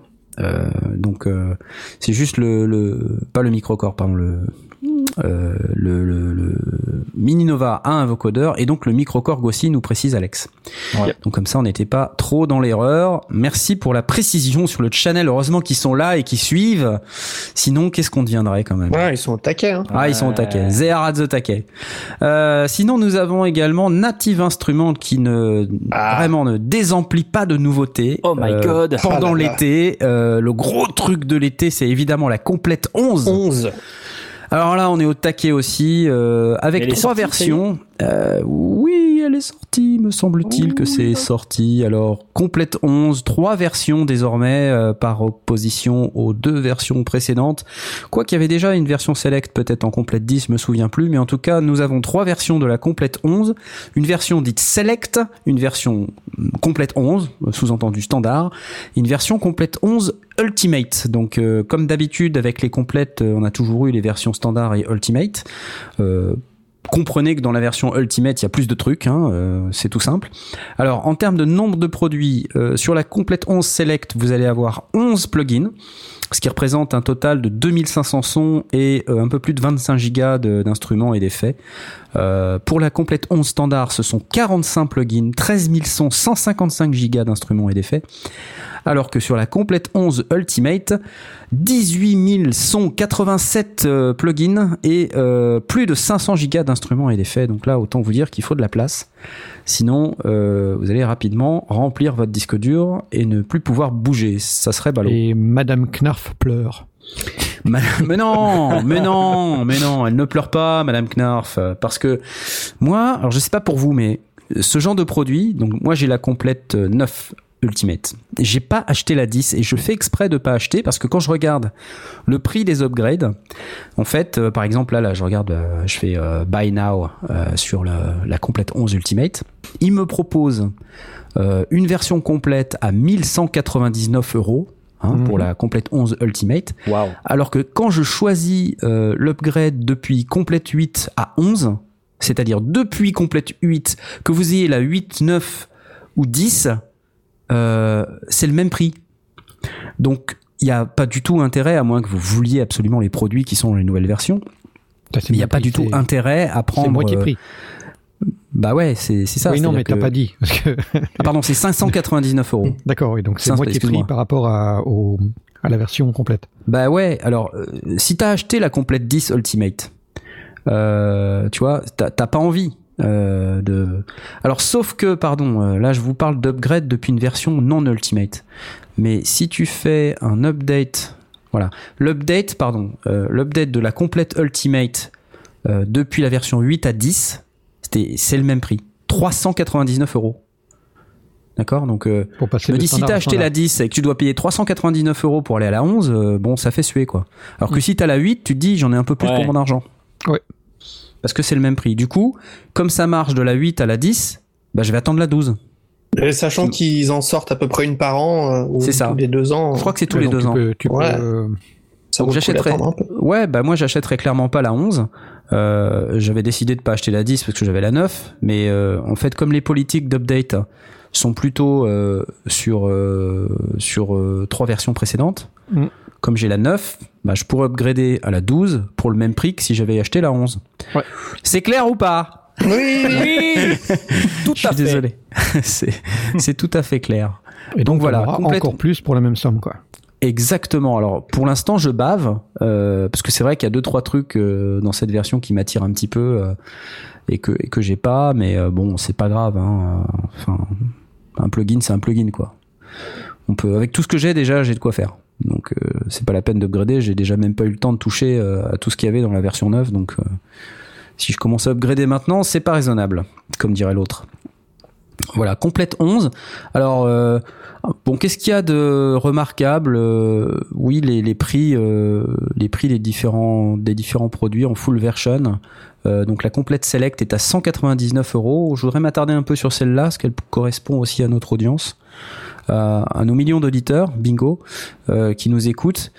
Euh, Là-dedans, vous allez trouver Massive, Reactor Prism, Scarby Mark I, Solid Bus Comp, Drumlab, The Gentleman, qui est, je crois, un piano, Vintage Organs, Monarch, Retro Machine MK2, West Africa et Replica. Alors, vous allez me dire, bon, c'est pas beaucoup par rapport à tout ce qu'il y a. C'est livré sur clé USB, euh, par opposition aux, deux autres versions qui sont livrées sur euh, disque dur.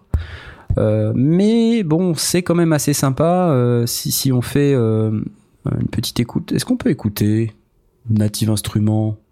Oui, on peut écouter. On va écouter. Allez. Allez, c'est parti. Alors, il n'y a pas de démo de général, mais il y a des démos des dans les- différents produits. Des différents Ouais. Donc, produits. par exemple, vous avez les démos de Massive. Alors, si vous connaissez pas Massive, c'est ça.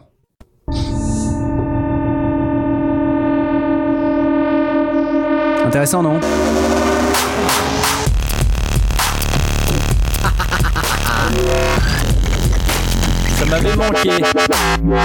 Voilà. Bon, après, il y a euh, Reactor Prism.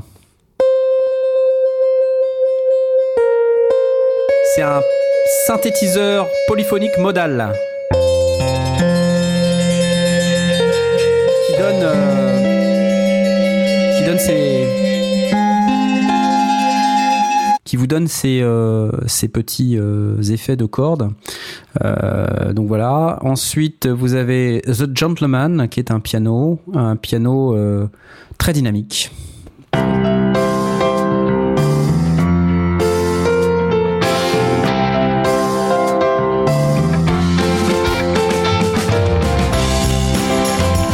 Sympa, non? Ça vous plaît ou pas?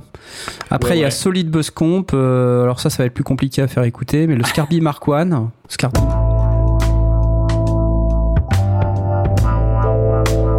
Piano électrique. Piano électrique. Hein.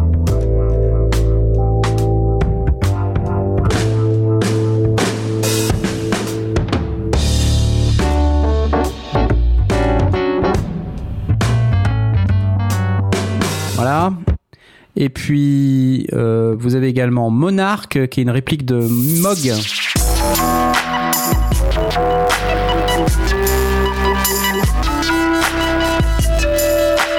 Bon là ils ont mis de la batterie, c'est un peu bête, euh, mais bon c'est pas grave. Vintage Organs. C'est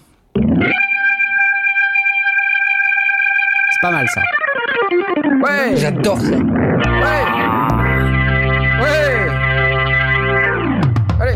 La fête, ouais. ouais, allez tournez manège, tournez. Drumlab.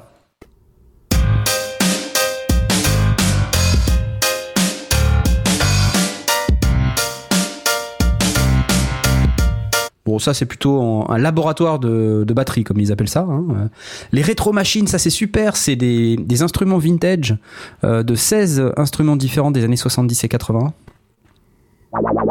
Elle est faux, elle est faux.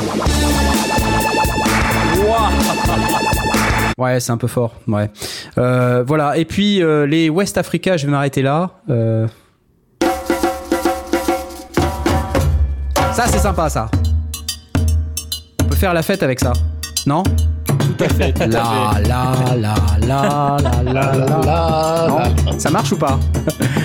Non, c'est un peu pas pas génial. Bon bref, et il y a aussi Replica qui est euh, un delay euh, très Ouais. très puissant qui vous va vous permettre de faire du delay euh, de manière très très intéressante. Alors, je me rends compte qu'effectivement, on a passé l'heure de la pause, donc je vous propose qu'on fasse immédiatement une pause, mais avant ça, un jingle pub.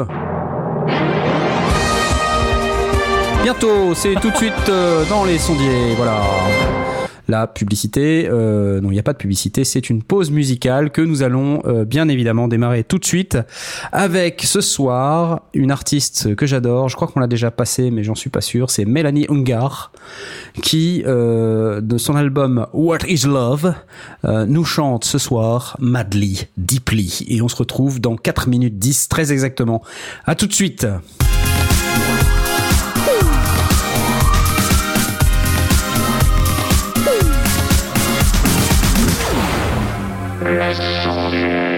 Ah, c'était pas bien, Mélanie Ungar. C'était cool, hein, on applaudit. C'était mignon. Ouais, Bravo, c'était bravo. Pas mignon. mal du tout. Waouh. Ouais, non, c'est sympa euh, ce qu'elle fait cette euh, jeune fille. Euh, donc c'était euh, euh, le titre euh, s'appelait Madly Deeply, tiré de son album What Is Love. Alors, euh, avant qu'on parte Baby, don't sur hurt me. Sur, oui, No sur notre émission, on a encore deux trois news. hein. c'est normal, il s'est passé trois mois quand même depuis l'été, donc on n'a pas encore tout à fait fini.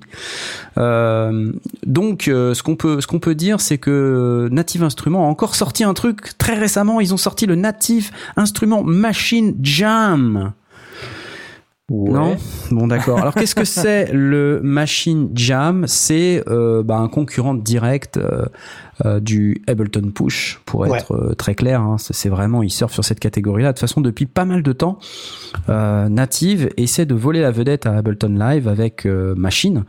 Donc, leur logiciel s'intègre dans Ableton Live, mais est lui-même une station de travail très performante si vous possédez un des contrôleurs Machine de, de la gamme. hein. Donc, il y a le Machine MK1, le MK2, il y a le Machine Studio, il y a le Machine Micro. Et là, maintenant, ils ont sorti ce machin qui s'appelle le Machine Jam. Alors, ça ressemble à quoi ce bordel? C'est euh, bah, c'est un patchwork de, de pads, hein, euh, 8 par 8 comme d'habitude, mais euh, donc c'est comme un launchpad, on va dire. Sauf que en plus de ça, il y a donc des boutons sur le côté, euh, il y a aussi euh, des faders euh, sensitifs qui sont pas vraiment des faders, c'est des, des espèces de je sais pas comment appeler ça d'ailleurs. Euh, Des boutons longs. des, des, oui, des boutons longs, euh, des, euh, des ribbon contrôleurs. Voilà, c'est ça, en fait. Ça s'appelle des contrôleurs Oh, à ruban, en fait. Euh, qui font office de, de fader euh, avec des petites LED sur les côtés pour vous indiquer où est-ce qu'on en est. Et, euh, et ces petits machins peuvent être utilisés pour euh, bah, gérer tout un tas de trucs. Ça peut être le volume de vos pistes mais ça peut être aussi un, un effet ça peut être euh, n'importe quoi. Donc ça a l'air surpuissant euh, ça coûte 399 euros. Et euh, il y a des vidéos sur le site de Native Instruments qui sont vraiment très intéressantes Ça très envie, hein. impressionnantes. Ça fait envie effectivement euh, ça fait step sequencer, euh, ça, ça fait évidemment euh, euh, genre de launchpad, on va dire.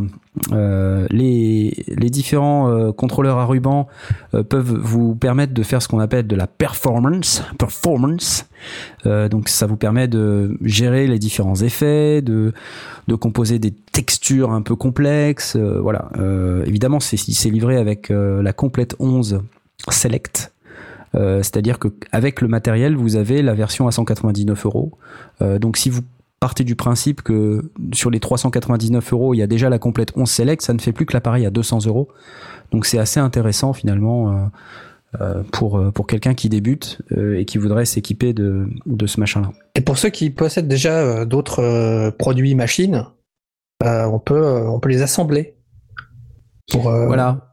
C'est ça. Donc il y a une vidéo sur le site euh, de Native Instruments là. euh, si vous allez sur la, page du produit, euh, vous verrez que il y a un onglet qui s'appelle Video and Sounds. De que je vous invite à visiter où vous avez des tutos mais vous avez aussi des, vidéos de workflow donc il vous explique un peu comment ça fonctionne c'est vraiment très instructif et ça a l'air hyper bien fichu moi j'ai machine classique machine MK1 et j'en suis super content donc je me dis que si on mixe les deux appareils ensemble, et vous avez la dernière vidéo de workflow où, euh, où il y a cet exemple-là, où il y a un machine jam et un machine hardware classique, ça doit être une méga grosse tuerie. Donc ça permet de, rajouter une composante euh, performante à votre setup.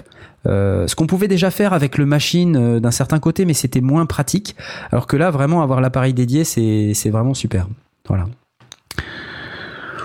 Donc ça s'écrit pas, non, Laurent sur le chat, ça ne s'écrit pas comme une machine CH, ça s'écrit M-A-S-H, S-C-H, pardon, M-A-S-C-H-I-N-E. Machine Jam, 399 euros. Euh, dernier truc euh, dont je voulais vous parler, c'est un truc qu'on a euh, un petit peu, on, on a un petit peu discuté euh, avant l'été et vous connaissez la marque Behringer, bien entendu. Vous savez qu'ils font un, un grand nombre d'appareils. Bingo. Ils se- non, ils sont même pas Behringer dans le bingo. Si? Si, si. Si, ils y si. sont. Oh là là, triple bingo. Et donc, qu'est-ce qu'ils ont fait, nos amis de chez Behringer Ils se sont euh, assis autour d'une table et ils ont designé un synthétiseur polyphonique 12 voix. Rendez-vous compte? Alors, Ils c'est l'ont un vieux vraiment fait rêve. from scratch ou ils l'ont Ils l'ont fait from scratch, ouais. pompé? Ah, il y a, tu fais jamais rien from scratch si tu vas par là. Euh, D'accord, ok. Non, non, mais Il y a, y forcément. euh, ouais. D'habitude, on les accuse de d'être très très très pompeurs. Alors, euh, j'étais étonné, mais euh, Bah ouais. s'ils ont vraiment euh, reconçu à partir de de- d'une feuille blanche, même s'il y a forcément la, la connaissance historique, bravo à eux. Alors, euh, on va vous poster un lien, euh, on vous l'a déjà même posté, euh, de, Sonic State où vous allez pouvoir voir une, vidéo qui a été faite par un, magazine allemand qui s'appelle Amazona, donc qui est en qui est en allemand, mais vous pouvez traduire en français avec Google, hein, ça, marche bien. Où ils font un premier test de ce qui s'appelait à l'époque le FAT12, P-H-A-T, et qui a été renommé depuis en DeepMind, esprit profond. Euh, 12 aussi. Alors, qu'est-ce que c'est que cette euh, bestiole? C'est un synthétiseur euh, analogique polyphonique.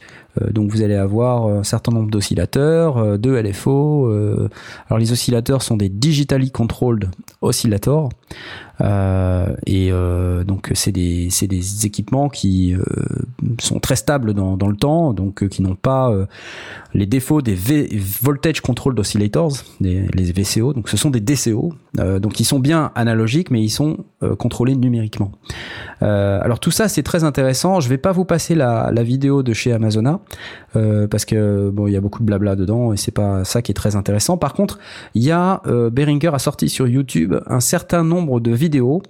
Euh, au début, c'était des vidéos de teasing. Ils en ont sorti 5 euh, qui étaient des, des vidéos de teasing. Mais à partir du volume 6, on commence à entendre la bête et on commence à avoir un peu moins de blabla. Alors, je vais vous faire écouter, par exemple, les fameux DCO. C'est assez intéressant. C'est tout de suite, c'est maintenant.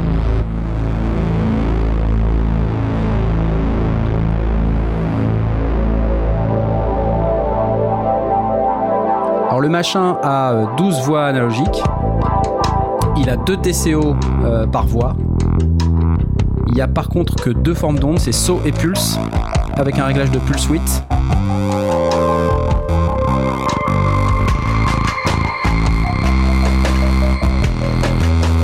Donc par exemple, il n'y a pas de, carré ou il n'y a pas de sinusoïde.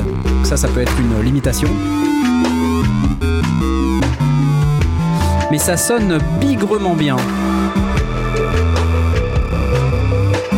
On peut faire de la synchronisation d'oscillateurs, là, qu'on entend. Du tuning à l'octave. Il y a un, du- il y a un écran LCD, oui. C'est de l'émulation d'analo ou c'est de l'analo C'est de l'analo, non, non, c'est du, de l'analo Analo, contrôlé analo. numériquement. C'est un vrai synthétiseur euh, avec des, euh, des oscillateurs analogiques, mais ils sont DCO, digitally controlled. D'accord. C'est une technique que beaucoup utilisent, hein, même, oui, c'est pas même nouveau, Dave oui. Smith. Hein. ah zut, bingo Ah, non, Ah non, bingo ça compte pas, Ouais. Il y a du noise aussi. Prochaine fois, euh, Alex va garder secret le, le bingo et il fera la, il fera la Ouais, déclaration ouais, bah en, ouais, fin ouais. de- en fin d'épisode. Alors il y a, il y a aussi une vidéo sur le, le filtre qui est, qui est pas mal. Euh, vous avez euh, des filtres 2 pôles ou 4 pôles Midas. Vous savez que Behringer a racheté Midas il y a déjà Ouais. quelques années. C'est des filtres résonants. On les Les entend pots là.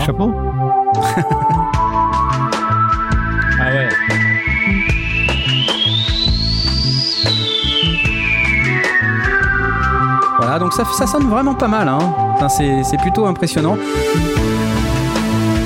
Et il y a un, un filtre high pass aussi, qu'on entend également maintenant. Donc somme toute, la bête euh, est plutôt attirante. Alors 12 voix, je vous rappelle, euh, alors je vais arrêter la vidéo, mais euh, c'est euh, c'est pas mal parce qu'en fait euh, c'est une machine. Bon Behringer, euh, faut avoir confiance, mais depuis qu'ils ont acheté Midas, euh, moi j'ai quand même l'impression que ça va un peu mieux. J'entends beaucoup moins parler de problèmes de, de qualité. Euh, c'est vrai qu'au début des sondiers, on était euh, on était plutôt violent avec euh, Behringer. Et c'est pas parce qu'on veut qu'ils soient nos sponsors, hein, mais euh, Pas du tout. pas du tout, pas du tout. Mais si vous nous écoutez, on voudrait que vous soyez nos sponsors. Euh, mais euh, ce, qui est, ce qui est pas mal en fait dans le truc, c'est que c'est un 4 octaves et il coûte, tenez-vous bien, 999 dollars. Ouais, ça, c'est Alors à ce ouais. prix-là, je me dis quand même 12 voix euh, pour un analo polyphonique, même si c'est un digitally controlled, c'est quand même bien. Voilà. Après, on peut râler en disant euh, il a pas de forme d'onde carrée, sinusoïde, tout ça. C'est vrai que ça va fermer quelques portes, mais euh, finalement, je respecte le choix. C'est-à-dire, euh, je me dis, ils ont voulu mettre dans la boîte un maximum de features. avec un DCO qui fait bah, seulement euh, saut et pulse. Voilà. Euh, bon, c'est vrai qu'avec saut et pulse, on peut déjà faire pas mal de trucs. Alors, avec la pulse width, qu'on peut, enfin la largeur de pulse, je me demande, j'ai pas encore euh, été assez loin dans l'analyse de la bête, si on peut pas faire du carré. Voilà. Après, la sinusoïde, ça c'est vraiment pour faire des graves euh, très profonds, mais bon, euh, on va dire qu'un sautus très filtré peut peut-être faire l'affaire. Qui sait Mm. donc c'est c'est pas mal. Alors en plus, ce qui est très intéressant dans le bousin, c'est que il y a il y a plein d'effets. Euh, Il y a deux LFO, il y a une matrice de modulation qui est euh, incroyable. Euh, Il y a du Wi-Fi embarqué pour communiquer avec une application euh, mobile euh, disponible sur iPad et Android qui va vous permettre de manipuler tous les paramètres du synthé depuis la tablette. Donc c'est un véritable éditeur que vous avez en mode tactile disponible directement, straight out of the box comme on dit. Donc c'est plutôt sympa. Et pour 999 dollars, je me dis quand même ils font très très fort là. Alors comme souvent euh, avec Behringer, euh, enfin moi je me rappelle de la fameuse Euphor- Euphoria là, hein, on l'a attendu longtemps et voilà, je, je me pose la question de savoir si ça va pas être encore un produit qu'on va attendre pendant des lustres et qui verra jamais le jour. Ah ouais. Ouais. Ouais. Alors ils l'ont lancé en septembre, euh, à enfin au UK, euh, pas à Londres. Ils étaient dans le Leeds, euh, au fin fond de la province. Et euh, il y a des vidéos disponibles d'ailleurs sur euh, YouTube sur le sujet. Vous pouvez voir les, gens qui testent euh, en vraie grandeur le synthé. Et puis la plupart d'entre eux sont impressionnés. Et d'ailleurs, il y a pas mal de professionnels qui ont été invités. à tester le, machin et qui sont relativement unanimes, si ce n'est complètement unanimes, sur le fait de dire que c'est très très très impressionnant. Donc c'est une machine qui est très prometteuse et je me dis bah pourquoi pas en fait à 999 dollars. J'attends le prix en euros. J'espère que ce sera pas 999 euros, mais Ce euh, sera probablement le cas. hein. Quand on regarde, mais- là, c'est, actuellement, c'est la tendance totale. hein. Ouais. Ça reste euh, par rapport à d'autres euh, instruments euh, du, du même euh, niveau, on va dire. Alors on vise directement les Dave Smith là. hein, euh, Enfin quand on regarde hein, les Prophet 12, euh, Prophet 6, euh, on est dans des gammes de prix qui approchent les 2000 euros, euh, voire plus pour le Prophet 12, hein, il me semble. Euh, là, si on est sur un synthé qui est à 1000 euros avec tout ce que ça embarque, je me dis ils ont du souci à se faire les bonhommes. hein. J'ai une info comme quoi, euh, pour le concept original, ils sont partis sur un Juno 106. Oui, c'est c'est possible. C'est mais en fait, euh, c'est marrant de, de voir dans les, les réactions des gens sur YouTube euh, qui ont testé le- la bête. Ils disent tous, euh, voilà un synthé qui a été fabriqué par des gens qui jouent du synthé. Ouais. Et, Ah. et ça, c'est quand même important. euh, parce que souvent, c'est vrai que. euh, Enfin, souvent. c'est- parfois, on a, on a ce sentiment que quand on achète un matériel, il a été fait par des gens qui font de l'électronique, quoi. C'est pas forcément hyper intuitif. C'est c'est performant au sens de ce que ça fait électroniquement parlant. C'est impressionnant au niveau des specs. Mais c'est pas forcément le truc qui est pratique et facile à jouer, intuitif et qui, euh, dès qu'on va poser les doigts dessus, euh, voilà. Là, là, ça a l'air euh, d'être plutôt un- une machine de l'autre catégorie, qui est, qui est de celle dont quand on pose les, les mains dessus et puis qu'on commence à triturer un petit peu, ça, ça sonne tout de suite. Voilà, ça c'était pour le Behringer. Euh, DeepMind 12 à 999 dollars. Et alors, je ne résiste pas au plaisir de vous parler euh, de mon ami, mon ami. Vous savez, mon ami. Vous voyez de qui je veux parler? Mais oui Bah oui. Jean-Mi Évidemment. Jean-Mi Ah, Ah, Jean-Mi Ouais Alors, Jean-Mi, cet été, euh, il a encore fait parler de lui parce qu'il a euh, rhabillé euh, France Info. Il a tout rhabillé chez France Info. Il a fait l'habillage sonore. Alors, euh, bon, euh, on peut dire ce qu'on ce qu'on veut dire, mais... Alors c'est marrant, il y, a des, il y a des canards qui titrent bientôt du Daft Punk en jingle du 20h. LOL. Hashtag LOL. euh, C'est tout bon, ce que quoi. ça m'inspire. Alors, ce qui est bien, c'est que euh, c'est bien le, la formulation en poulet de, de Jean Mimi. Il fallait résoudre plusieurs équations et d'abord que cette musique puisse convenir aussi bien à la télévision qu'à la radio et aux réseaux sociaux. Alors, tu vois, là, le mec, il embarque euh, la totalité du monde mondial euh, universel. voilà.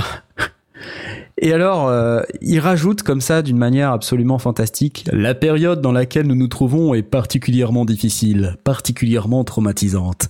Ce serait un pléonasme que la musique vienne en rajouter, vienne en rajouter si j'ose dire. Voilà, donc il se positionne en sauveur du monde. Merci Jean-Mi. Euh, donc, euh, il faut écouter cette fabuleuse interview et euh, se rendre compte à quel point. alors, on dit toujours Jean-Mi, il se la pète un peu quand même. Jean-Mi, tu te la pètes un peu. On t'aime, on t'adore. T'as fait des super trucs dans ta carrière et tout, c'est génial. Mais tu te Mais la tu pètes un peu, hein, euh, quand même. Hein. Alors, euh, il va falloir que tu te calmes, hein, euh, Jean-Mi, parce que ça va pas être possible. Alors, on écoute un peu parce que ça a l'air intéressant quand même. C'est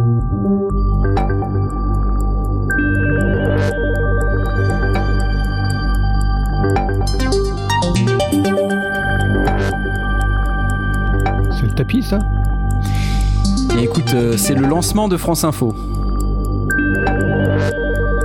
Ah, téléphone. Il a voulu imiter un téléphone, Jean-Michel. Alors, pour ceux qui se demandent qui est Jean-Mi, quand même, parce que c'est vrai que j'ai pas dit son nom, c'est bien sûr Jean-Michel Jarre. Jean-Michel Jarre. Euh, du même nom. Issu de, voilà, ce musicien du même nom qui est Jean-Michel Jarre. Alors, quelqu'un sur le channel dit on dirait du Knarf. bon, je vais pas vous le faire, ça On dure sait 5 pas si minutes. c'est sympa ou pas sympa finalement. on sait pas, ouais, ouais, ouais. Alors, il y a, ouais, on sait pas si c'est sympa ou pas sympa. Oui, c'est vrai.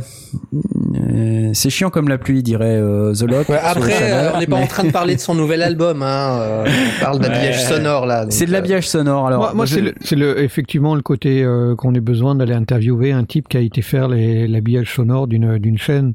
Euh, Il y en a plein. Toutes les chaînes ont leur habillage sonore et hormis euh, le TF1 euh, dans de la mer euh, dont on n'a pas parlé euh, à cause du plagiat. Les autres, on sait pas qui les a fait et on s'en fout. Ça Bah passe, non, ça justement, justement. Ah, Ah, mais on s'en fout, on s'en fout peut-être pas, mais en tout cas, jusqu'à présent, personne ne s'est vraiment posé la question, alors que l'info est probablement disponible quelque part. Mais c'était pas Jean-Michel Jarre C'est ça.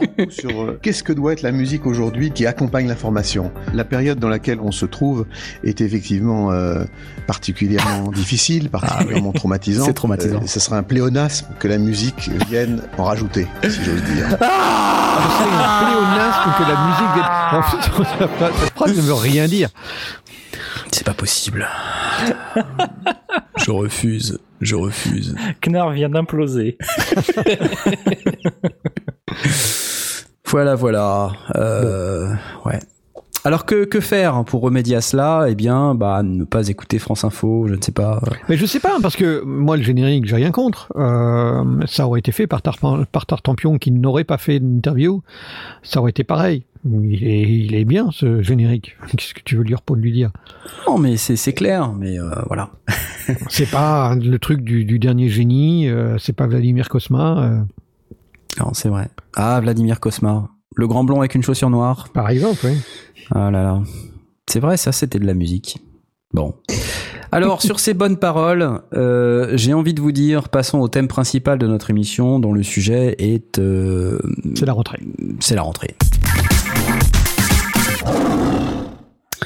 Et à la rentrée, euh, on vous a expliqué que pendant nos vacances, on a fait plein de trucs. Alors on se proposait d'en parler, euh, tout simplement, parce qu'on n'a pas grand-chose d'autre à dire euh, aujourd'hui. Même si c'est la fête pour la cinquantième.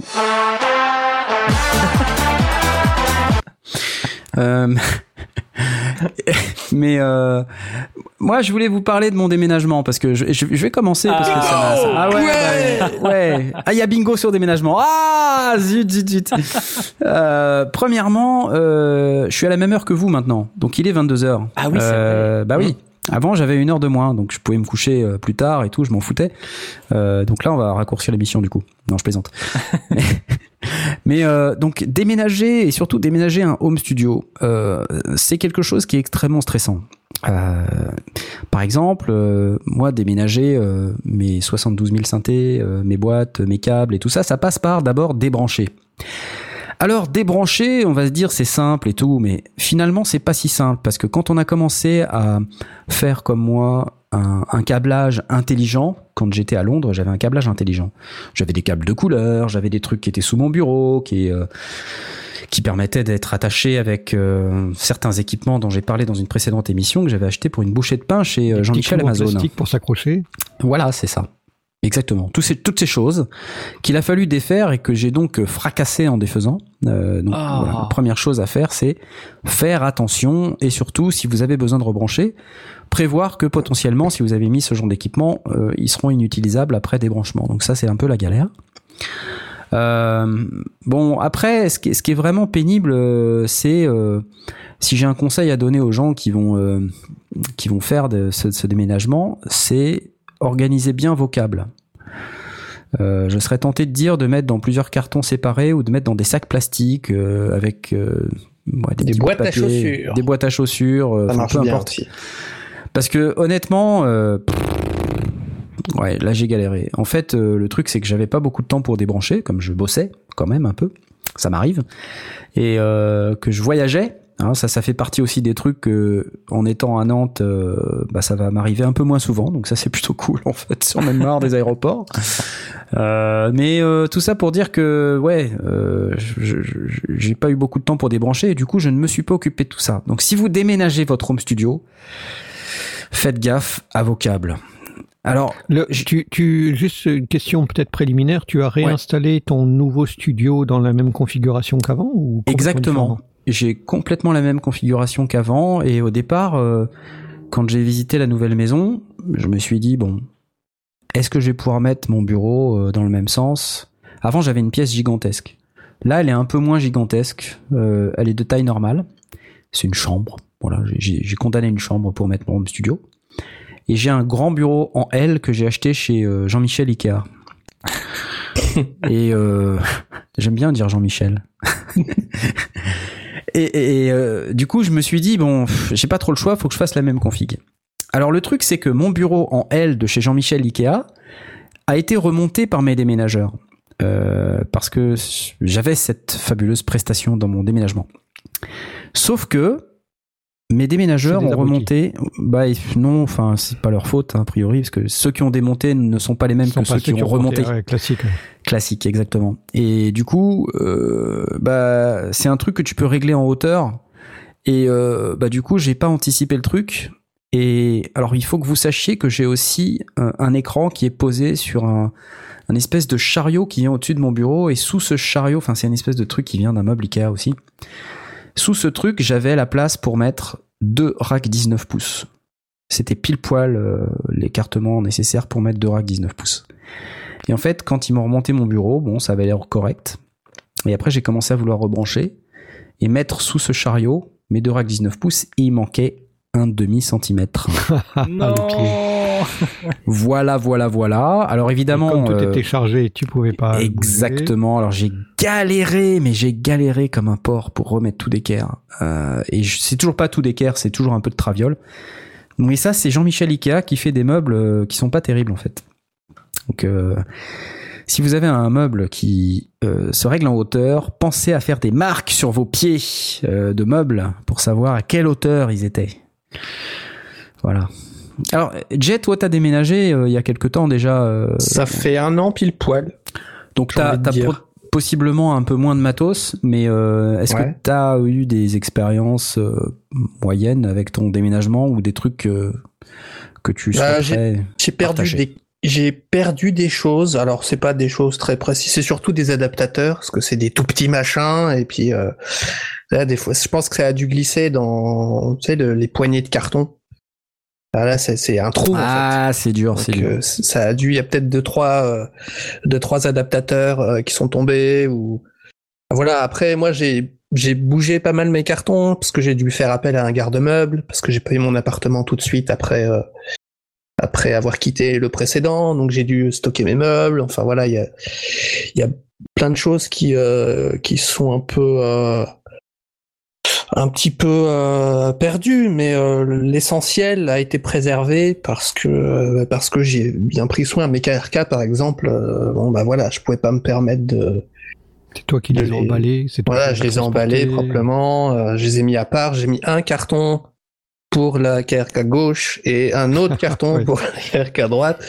Et voilà, j'ai dit ça, c'est mes enceintes, c'est des cartons euh, hyper fragiles. Vous faites super attention, voilà. Donc Ouais. ça, ça s'est bien passé. Euh, non, j'ai pas eu spécialement de problème. J'ai même euh, un petit peu optimisé le studio. Euh, alors j'ai pas de bureau en L, mais j'ai deux bureaux. Euh, dans mon précédent studio, ils étaient côte à côte. Maintenant, je les ai mis en L. Moi, mon bureau euh, en L, je me rappelle plus, euh, parce que chez Ikea, il y a des noms de bureaux, je pourrais peut-être vous le retrouver en visitant le site. Flugbuck. Voilà. voilà, c'est ça. Euh, ouais. Mon bureau, il fait ouais, peut-être 2 mètres en largeur. Euh, et en fait, il y a un grand L sur lequel je peux poser un synthé. Sur Ouais. le côté. Ouais, carrément, pareil. tu vois. Donc, euh, c'est c'est plutôt pas mal. Euh, et donc, euh, j'ai en revanche un, un pied double euh, sur lequel j'ai posé mon clavier 88 notes. Et dessus, j'ai un karma euh, par-dessus. Donc, ça fait deux claviers. Et donc, euh, quand je suis au milieu, c'est-à-dire devant moi, j'ai mon écran avec euh, ma table de mixage, euh, puis deux trois trucs, mon tétra, mon monomachine, euh, clavier, launchpad, euh, souris, machin. Ma carte son qui est devant moi avec cette espèce de, chariot qui est désolidarisé du bureau, qui est un meuble à part entière et qui est comme on va dire une forme de je sais pas comment vous expliquer mais c'est un truc sur lequel on pose un écran c'est ça vient d'une desserte informatique en fait et, euh, et c'est fait exprès pour poser les écrans euh, pour que justement ça soit désolidarisé du bureau. Euh, et comme ça quand le, bureau bouge l'écran ne bouge pas parce qu'il est désolidarisé il est sur un meuble à part. Enfin bref. Et donc il y a un peu de place en dessous. Et euh, euh, donc quand je suis euh, au centre de tout ça à gauche sur la main gauche j'ai un synthé enfin j'ai deux synthés.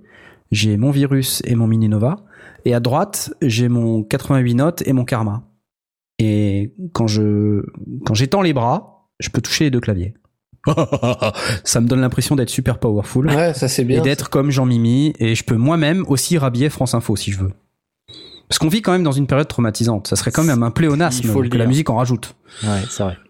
si j'ose dire. Voilà. C'est mon dernier mot, Jean-Pierre. Ah. ok. Euh, Et sur ce, euh, Il se dans- marre à ses propres conneries, c'est incroyable. J'ai euh, alors on se pose souvent les questions, tu sais quand t'approches la date du déménagement, tu stresses parce que tu te dis est-ce que j'ai gardé toutes mes boîtes? Alors il y a des gens qui peuvent garder les boîtes parce qu'ils ont euh, la place. Euh, mais Ouais. enfin tu commences à avoir euh, je sais pas euh, deux synthés, euh, une grosse table de mixage, euh, enfin tu gardes pas forcément 100% des boîtes quoi, il y a des trucs euh, ça fait trop de boîtes après, ça prend trop de place, il faudrait carrément une pièce entière rien que pour stocker les boîtes. Moi j'ai une cave. Ouais, mais moi j'avais pas de cave, tu vois. Ah. J'avais un shed. Alors, savez-vous ce qu'est un shed? Ça Un débarras, non C'est dans le un jardin. abri de jardin. Un abri de jardin. Ah Un abri de jardin. Un shed. Dans le shed. Et euh, bah ouais, mais dans le shed, le problème c'est que c'est c'est Humide. humide. Voilà. C'est. Voilà, vous voyez où je veux en venir? Ah ouais. Donc, euh, bah, il y a une boîte euh, ou deux que j'ai pas pu utiliser, qui étaient les boîtes de synthé. Voilà, donc euh, bah là j'étais un peu déçu. Alors en même temps, quand j'ai fait l'aller euh, Paris-Londres, enfin Rouen-Londres, parce que j'habitais à Rouen avant, pendant huit mois, j'habitais à Rouen, il pleuvait. Euh, j'ai- eu une très bonne expérience avec mes déménageurs, mais c'était pas la même société. Euh, donc eux étaient venus et ils ont littéralement fabriqué des boîtes avec des morceaux de carton, du papier bulle, euh, du, enfin, et les mecs t'aurais vu la boîte que ça faisait à la fin, c'était génial quoi. Le truc, tu pouvais le dropper du quatrième étage et ça bougeait pas. Euh, ils m'avaient tout emballé comme ça. Il y avait un gars, je me rappelle, il s'était fait suer, mais grave quoi. Il avait passé une demi-journée à emballer mes trucs quoi. Et euh, donc moi j'étais derrière lui en plus en disant attention, là, ça- attention, attention. Tu les as Ça, bien c'est fragile. Ça c'est fragile. Et euh, mais du coup là, je me suis dit bon, quand même les mecs, ils vont venir avec le même genre de matos. Alors oui, ils ont fait des trucs, mais j'ai quand même eu l'impression que c'était moins bien. Alors c'était tellement moins bien que quand j'ai déballé mon karma, il était écrabouillé en fait. Euh, Ah, ça, ouais, sur le côté. Alors euh, tout, non. tout le plastique a été écrabouillé, le lecteur de disquette est euh, complètement mort. Bon, il y avait un lecteur de disquette. Donc, bon, en même temps, je l'utilise pas beaucoup le lecteur de disquette, faut dire, mais euh, le synthé marche et tout, hein, c'est pas la question, mais du coup, euh, Ouais. tout le plastique est abîmé, quoi. C'est quoi C'est dans le camion, quoi, en gros. Il y a un Bah, je sais pas ce qu'ils ont le- foutu. Le taper. euh, Putain, c'est pas cool. En fait, euh, pour la petite histoire, euh, ils ont mis trois jours à emballer mes trucs, mais sauf qu'il y a eu un jour au milieu où ils ont rien fait parce qu'ils n'étaient pas dispo. J'ai eu une équipe le premier jour, un jour à vide où il y a eu personne, donc j'avais euh, les trois quarts de mes meubles qui étaient pas là, donc c'était un peu bizarre. Et puis la, euh, la troisième jour, euh, j'ai eu une deuxième équipe, donc d'autres mecs qui sont arrivés. Oui, bonjour, c'est pour le déménagement. Euh, pa- pardon. Yes, hello, it's for the déménagement. Euh, et et, euh, c'est de l'anglais, je t'expliquerai. Euh, et derrière, euh, quand je suis arrivé, j'ai encore eu une troisième équipe. Donc il y avait une moitié d'anglais et une moitié de français. Donc les anglais, c'était des mecs qui venaient du nord, ils parlaient un anglais à couper avec un accent, à couper au couteau, on comprenait rien. Et il y avait deux mecs français qui étaient intérimaires, alors déjà le truc génial. Alors j'ai rien contre les intérimaires, mais bon, c'est pas des mecs qui ont forcément une grosse expérience en déménagement. Et euh, il y en avait un qui parlait pas anglais. Donc vous imaginez le truc facile, quoi. Euh, alors il y en avait un qui parlait un anglais qu'on comprenait pas du tout. Euh, le mec, il, enfin c'était un mec tatoué euh, et il disait comme ça. Euh, Il était de Newcastle. il était d'Écosse, ouais. Ah, Et on comprenait rien. À un moment donné, il a voulu me raconter sa pire expérience de déménagement et puis je hochais la tête comme un débile parce que je comprenais rien. Je, je souriais en disant ah, ah, ah. mais Et il lui disait bloody French. Et euh, l'autre parlait un anglais à peu près habitable, mais euh, pas simple. Voilà. Et le, le- celui qui parlait pas anglais donc euh, râlait parce qu'il comprenait rien. Alors il disait ouais, bah, moi on m'a demandé de venir, je vais pas venir. Euh. ouais, euh, chier. En plus je parle pas anglais. Euh, que je suis à foutre moi de parler anglais. Enfin le mec il a passé son sa journée à râler quoi. Et, euh, et du coup, euh, voilà, ils ont ils ont fait ce qu'ils ont pu ces, ces messieurs, mais ils savaient pas comment ça avait été emballé, remonté, démonté. Il fallait, enfin bref. Alors si on en revient au home studio, euh, bah voilà, ils ils ont un peu merdouillé dans l'emballage a priori, et, et surtout euh, quand ils ont emballé mes trucs, ils sont arrivés avec deux deux mini camions. Alors là, j'ai dit mais c'est bizarre. D'habitude, euh, c'est plutôt un grand camion, non? Oui, mais ne vous inquiétez pas, euh, car euh, nous allons emballer ça dans des containers en bois qui sont dans les camions. Alors effectivement, ils me montrent, et dans les camions, il y a des containers en bois de 10 mètres cubes. Et donc ils mettent tous mes trucs dans les containers en bois en me disant, eh ben on va prendre ensuite les containers en bois et on les mettra dans un grand camion. Comme ça, quand vos affaires vont arriver chez vous, elles seront toutes dans un seul camion, vous verrez, et ça sera dans les containers en bois. D'accord. Et là, euh, donc ils emballent tout ça. Et là, le grand camion arrive le jour J. Et ben, je vous le donne en mille. Pas de container en bois. Oh non Ils avaient tout revidé. les Ils avaient tout vidé pour tout remettre. Donc en fait, euh, enfin, je sais pas trop comment ça s'est passé parce que ça s'est fait pendant que j'étais pas là, euh, quelque part dans C'était un entrepôt. adressé à une équipe euh, de ceux qui vident les avions euh, en 15. euh, Ouais, voilà. 15 Et, euh, donc, euh, bah, j'ai eu plein de trucs euh, pétés, quoi. J'ai eu beaucoup de casse quand même. Alors pas dans mon home studio, mais j'ai eu quand même deux trois trucs dans mon home studio. Euh, donc les boîtes c'est important, mais je, je me dis effectivement si vous avez des déménageurs, il faut vraiment surveiller ce qu'ils font et quitte à acheter des cases, vous savez des des flight cases, euh, parce que ça c'est vraiment la solution la plus la ouais, plus sécurisée. pareil, Si tu dois tout, tout sécuriser en flight case, ça coûte un bras. Ça coûte un bras et ça prend de la place quand c'est pas dans les flight cases. euh, mais bon, les, les trucs qui sont vraiment euh, volumineux auxquels vous tenez, euh, enfin, je pense que c'est important. Mm. Euh, mais bon, bref. Vous avez eu ces problèmes de flight case ou de boîte tu, tu gardes tes boîtes, Blast? Tu vas pas déménager de toute façon, toi? Euh, le jour où je vais déménager, ça va être une catastrophe parce qu'il n'y a pas que mon studio. euh, la maison est grande, euh, donc je je sais pas. J'imagine pas pouvoir déménager à l'heure actuelle. Euh, et le, le home studio, euh, comme je le disais à Laurent qui me posait la question euh, en off. Euh, je, je, me débrouillerai par moi-même. Je rangerai ça moi-même et je veux que personne touche à mes câbles, je veux que personne touche à mes appareils. Je les rangerai. Je ferai des caisses en bois le moment venu. Je sais pas. Je n'ose pas l'imaginer. Bah là, j'ai pas eu le temps moi, mais sinon j'aurais bien fait ça.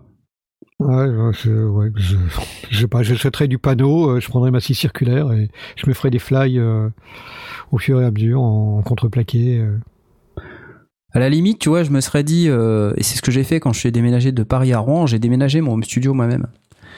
Mais euh, c'est toi qui l'as transporté. C'est moi qui l'ai transporté et tout ça, comme ça, il n'y avait pas eu de pas eu de soucis. Mais là, changer de pays, c'est quand même plus compliqué, quoi. Ouais. Ouais, c'est la difficulté supplémentaire pour toi, quoi. mais l'expérience montre que d'un déménageur à l'autre, même si le contrat est censément le même, le niveau de service est complètement différent. Quand j'ai déménagé de Paris à Bruxelles, euh, j'avais eu un service euh, plus que 4 étoiles. C'est extraordinaire ce qu'ils avaient fait. Euh, en plus, ils m'avaient laissé tous les cartons. C'était vraiment magique. Et quand j'ai déménagé de Bruxelles, de l'appartement où on était à la maison où on était, les déménageurs ont fait un travail de, de, de porc. Euh, c'était n'importe quoi. Ils, ils, remplissent, ils ont, ils ont fait des cartons avec euh, des objets pris dans une pièce euh, qui calaient avec des fringues. Enfin, c'était n'importe quoi. Ouais. Au lieu de venir avec, tu viens du, avec du papier bulle, du papier, tu mais tu n'utilises pas les fringues des, des, gens que tu déménages comme pour caler ah tes cartons quoi. Et en plus, il y avait rien qui était noté. Du coup, euh, si on avait besoin d'un truc, tu ouvrais le carton, tu te rendais compte qu'il y avait des produits qui venaient euh, bah, de la cuisine. Donc tu disais ok, c'est le carton de la cuisine, mais en fait c'était que la surface supérieure, parce qu'en dessous il y avait autre chose. Il y avait encore des trucs d'une autre pièce, ouais. Et c'était ah, le truc hyper pratique. délirant. C'était une folie totale. Euh, j'ai pas compris. J'ai râlé auprès de auprès de la boîte de déménagement. Ils m'ont dit bah non, c'est le standard. Ouais, standard. T'as raison. Ouais. T'as déménagé euh, toi, Smot euh, aussi Tu l'as fait déjà ou pas? Ouais, ouais, moi il y a, y, a, y a quoi Il y a deux ans là, j'ai déménagé, mais euh, dans, j'étais à Grenoble même, et là je suis dans la ville juste à côté, donc euh, moi c'était un déménagement moi-même quoi. On a loué un camion et puis les copains sont venus et on a on a emballé, on a mis ça. Et effectivement, moi le home studio, je me suis pris, j'en sais rien, je sais pas, une demi-journée, une journée pour faire ça à part avant ou après, je sais plus, mais moi-même, personne d'autre ne touche. Euh, je fais un aller-retour en bagnole moi-même, je fais deux allers-retours, trois allers-retours s'il faut, mais on met pas mes amplis et mes guitares dans le camion. Vous faites comme vous voulez, vous ne touchez pas. Je fais 17 allers-retours moi-même. Un, accident est vite arrivé, donc bon là c'était dans la ville à côté, donc je pouvais me le permettre, mais euh, c'est difficile parce que c'est vraiment du matériel qui est fragile, comme tu dis, si t'as peu, si t'as plus les boîtes, etc. Enfin, un ampli ça rentre pas dans un carton et de toute manière c'est trop gros. Euh, donc t'as vite fait de crever euh, la gamelle ou alors le. c'est clair. Le tweed qu'il y a devant et tout, donc bon, c'est c'est oh, c'est pas facile quoi. Bah t'as pas envie, ouais, c'est clair. Hein. Alors après, dans les déménagements, il y a les assurances. Alors moi j'ai été assuré. Ouais. Alors euh, par contre, enfin c'est lisez bien les petites lignes, hein, parce que moi par exemple bah, dans mon contrat, ils font en sorte que bah tu peux rien posséder qui fasse plus de 500 balles. Tu vois, c'est ah sympa. super, Donc euh, super. Et quand tu possèdes des trucs de plus de 500 balles, euh, ça doit pas représenter plus de 5% ou 10% de la valeur totale de tes biens, quoi. Je sais pas si tu vois le. Et, après, en plus, ma boîte, euh, parce que c'est elle qui payait mon déménagement, euh, avait limité la valeur totale que je pouvais assurer, donc était très largement inférieure à tout ce que je possédais. donc en gros, j'étais fait comme un rat de tous les côtés.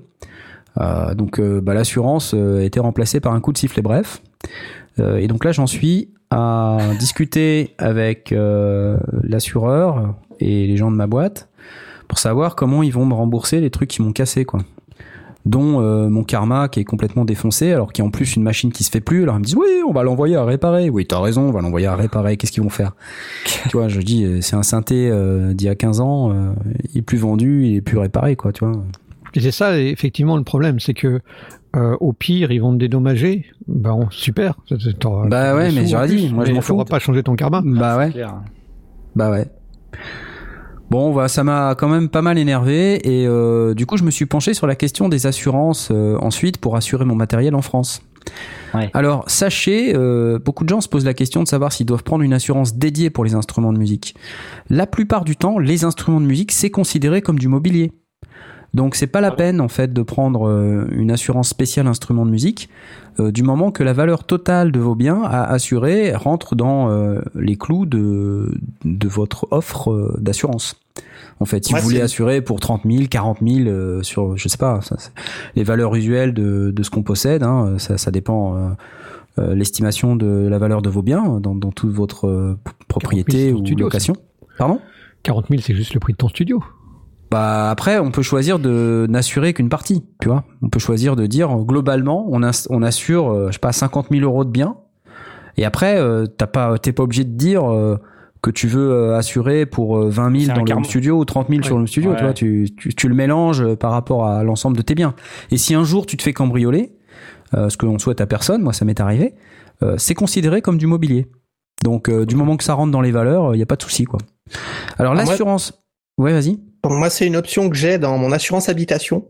Ouais. Euh, alors c'est c'est l'option matériel informatique, Ouais. Euh, mais c'est pas tout. C'est-à-dire mon clavier n'est pas assuré, Oh merde. euh, mes mes KRK ne sont pas assurés, Ah, ton clavier, ton clavier, tu veux dire bah, mon- oui, oui, mon, mon Novation, mon Lunchkey. Non, parce que pas- un tu parlais de ton clavier AZERTY. Non, non, c'est pas Zut, mon clavier Ah, AZERTY n'est pas assuré, ah, je vais perdre 12 euros. 25 euros. Par contre, mon, mon interface est assurée parce que c'est considéré comme un périphérique informatique. Ah, effectivement, c'est le cas, oui. C'est pas mal, ça. euh, Voilà.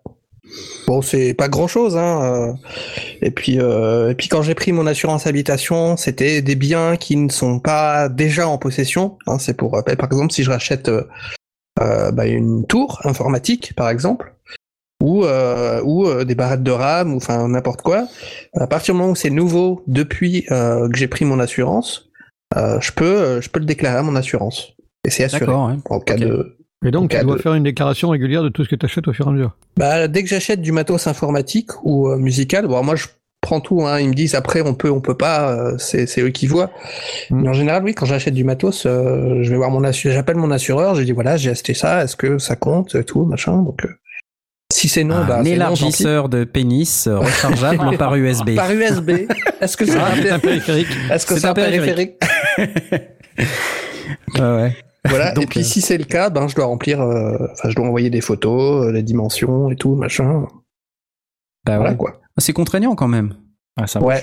Mais bon, c'est. Ouais. Je préfère ça que. Mon, mon précédent appart, j'ai eu 4 dégâts des eaux quand même. Donc Ouais, euh, là maintenant. euh, Ah, mais ça, c'est la chaudière. Ouais, ouais. Et encore la chaudière, le voisin du dessus. euh, Ah les Ah, voisins, voilà. ça c'est terrible. Moi, je... faites comme moi, n'ayez aucun voisin. Et du Ouais. coup, maintenant, euh, ouais, j'assure quoi. Bah ouais. Mais bon, il y a des assurances. euh, alors moi, pour info, je suis à la Massif. euh, et eux, c'est c'est dans le mobilier. Donc il suffit juste de déclarer la valeur totale. Ils ont euh, une option pour les instruments de musique. Mais il faut savoir que la plupart du temps, les assureurs prennent ces, euh, enfin proposent ces, ces assurances-là pour les instruments qui bougent.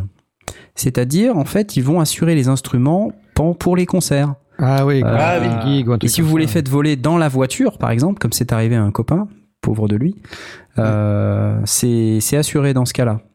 Par contre, pour tout ce qui est instrument qui reste dans le studio, bah là, c'est inclus dans l'assurance classique euh, de la maison, comme du mobilier. Un truc important à regarder, c'est euh, la politique de remboursement.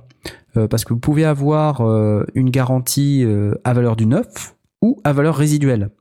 Et souvent, la différence de prix est relativement minime. Donc, moi, j'invite tout le monde qui a un home studio à bien regarder les petites lignes du contrat d'assurance pour bien vérifier que vous avez un remboursement à valeur du neuf. Et ça, qu'est-ce que ça va vous permettre d'avoir?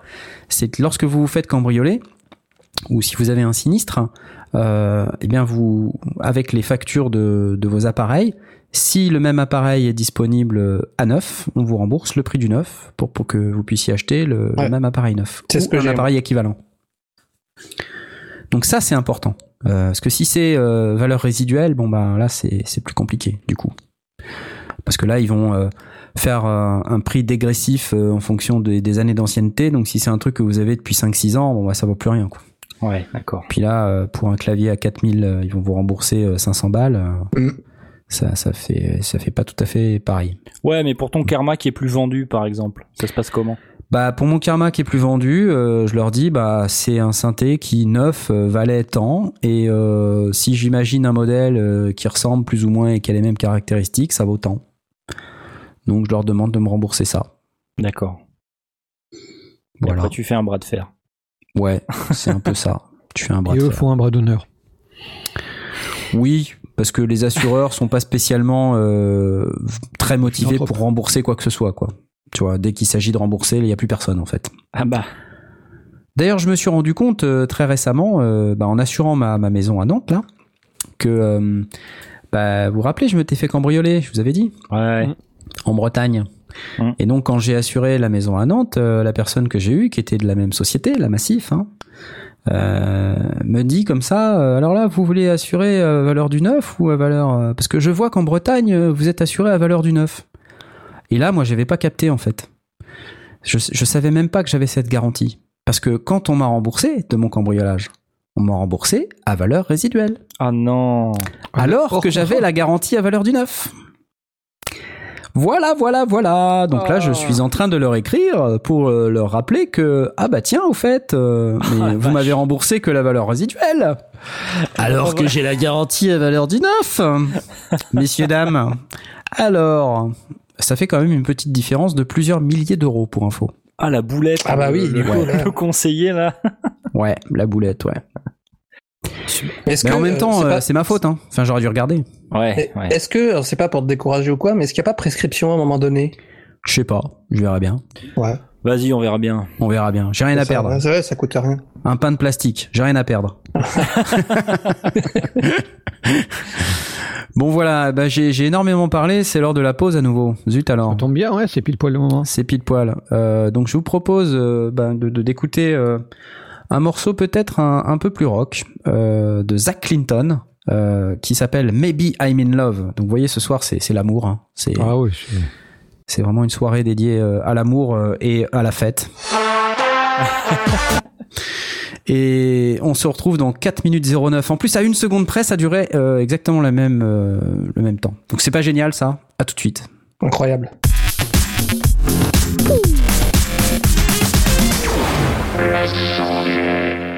Et c'est la fête Et c'est la fête La oh. fête, la fête, ouais La la la la la la la la la la la Ouais, Il y a encore la, du la. programme à faire, hein, on est encore... euh, Ouais, c'est vrai. Alors ça va, quel rabat-joie Non, Non, mais quel rabat-joie juste- Ouais, c'est clair. on a de la matière. Hein. We have the matière. Donc voilà, je vais peut-être arrêter de parler de mes trucs. Euh, Qu'est-ce Non, que c'est t'as pas ça fait que je voulais euh, dire. Parle-moi de tes vacances, s'il te plaît. Parle-moi de ton enfance, euh, tes vacances. Et comme je disais, en matière de son, le début, j'ai pas fait grand chose. Je suis parti en vacances, j'ai emporté Zoom en me disant, euh, s'il y a euh, un son particulier, euh, s'il y a des euh, chèvres avec des cloches qui teintent dans la nuit ou quoi que ce soit, je les enregistrerai. En réalité, je m'en suis pas servi, c'est resté dans le sac. Je l'ai trimballé deux trois fois avec mon sac à dos. Et bon, voilà. Donc j'ai pas pris de son pendant mes vacances entre guillemets standards. Par contre, en fin de en fin de période, je suis allé euh, bah, pas bien loin de chez toi, à Chalin-la-Poterie, Tout à fait. qui est euh, pas bien loin de, de Nantes, euh, euh, dirons-nous, un festival, un événement, une, euh, un- une utopie, parce que c'était une utopie, euh, qui s'appelait les Utopies sonores, créées, enfin, ré- euh, montées, c'était une, une première, c'est une première, c'était monté par une euh, association qui s'appelle le Bruitagène, qui est basée sur, sur Nantes. Euh, avec plein d'autres associations d'ailleurs, euh, maintenant que tu es installé sur Nantes, tu réaliseras qu'il y a euh, des radios associatives, il y a des, tas de, de, boîtes qui font dans l'événementiel, des trucs comme ça. C'est super actif du point de vue du son. Et donc, je ne doute pas que tu vas énormément t'amuser avec ces gens que j'ai découverts et qui sont très sympas. Alors les utopies sonores, euh, j'en avais entendu parler, je- j'avais relayé ça euh, ici sur euh, sur ces ondes. Ouais. C'est congés, ouais. un événement qu'on avait, enfin qu'ils ont monté avec l'idée de rassembler essentiellement des gens qui sont du monde de la radio. Alors hum, radio mainstream, radio associative, que ce soit du reportage, que ce soit de l'interview, que ce soit du du documentaire, potentiellement de la fiction, mais dans l'esprit fiction radiophonique, donc un peu, un peu différent de, ce que faisait, euh, de ce que fait le, la saga Sphère d'une manière générale en saga MP3. Donc un monde un petit peu à part. Et euh, voilà, je suis allé. Euh, on s'est éclaté pendant trois jours. Euh, moi, j'y étais allé euh, toute la semaine pour euh, mettre le, les choses en place euh, avec avec tout le monde, histoire de, de, les rencontrer de manière plus plus précise et aussi de, de croiser pas mal de pas mal de liens. Et ça nous a fait réaliser de manière commune que d'un côté comme de l'autre, on se connaissait pas. En tout cas, les gens qui créent de la saga MP3 et les gens qui sont issus de, de la radio, de la radio associative, des Radio Campus, de, de, toutes ces mouvances qui sont directement euh, soit transfuges de la radio, soit de la radio pirate, soit des radios libres. Euh, ben voilà, c'est deux mondes qui se connaissent pas du tout, qui se côtoient très très peu. On a eu quelques contacts euh, au, sein de la saga Sphère par entre autres bah, les gens qui, qui font partie de d'Audiodramax par exemple, que ce soit David ou, ou Antoine. Il y, en a très peu euh, qui, nous côtoient et nous sommes très peu à les côtoyer. Enfin, ça, sonne comme étant vraiment deux familles très différentes euh, qui pourtant ont plein plein de choses en commun et on s'est vraiment euh, amusé, on a échangé plein plein de choses, plein de manières de faire, plein de d'approches qui sont parfois différentes, parfois parfois les mêmes. On a comparé, on a confronté, on a surtout passé beaucoup de beaucoup de temps ensemble. Euh, C'était un truc assez fou. Euh, on a entre autres euh, installé quatre quatre systèmes de diffusion euh, dans une. Alors c'était une vieille ferme manoir, je crois du, du je sais pas du 18e siècle ou un truc comme ça, partiellement dans dans un état de ferme plus ou moins en ruine. Mmh. Et là dedans, alors avec des, des murs en en pierre sèche, enfin en pierre plate euh, empilée avec juste chaud et sable qui donnait une acoustique absolument extraordinaire. On, a réalisé que c'était génial d'aller poser euh, des moniteurs dans ce genre de pièces euh, pour euh, faire des lieux d'écoute, des lieux de, diffusion plus intense. Donc on avait aussi bien des, des, zones plus calmes avec des moniteurs de, studio pour, pour des sons précis et, et, pour des écoutes à faible volume mais très précises.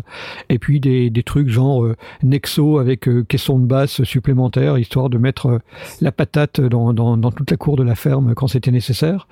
Euh, donc quatre systèmes euh, installés. On a, j'ai participé de, de, manière intensive à, à cette installation-là. On était, on était deux celui qui était euh, bah, le responsable qui, avait prévu d'installer ce, matériel-là et, moi comme son assistant. On a vraiment euh, passé du, très bon temps à, à, trouver les solutions, à faire attention au câblage parce que évidemment euh, l'électricité c'est toujours un souci dans ce genre de choses. Euh, donc euh, bien faire gaffe aux, différentes phases euh, pour où est-ce qu'on allait brancher les différentes choses, bien les balancer, à bien séparer l'électricité usuelle de l'électricité pour le son, etc. Et et après, bah voilà, il y a eu euh, pendant tout le tout le long week-end d'activité pure du, du, vendredi au dimanche, euh, bah, des projets euh, collectifs euh, et individuels. Il y avait plein de gens qui se baladaient avec euh, soit euh, des zooms, soit du matériel beaucoup plus professionnel et beaucoup plus radiophonique.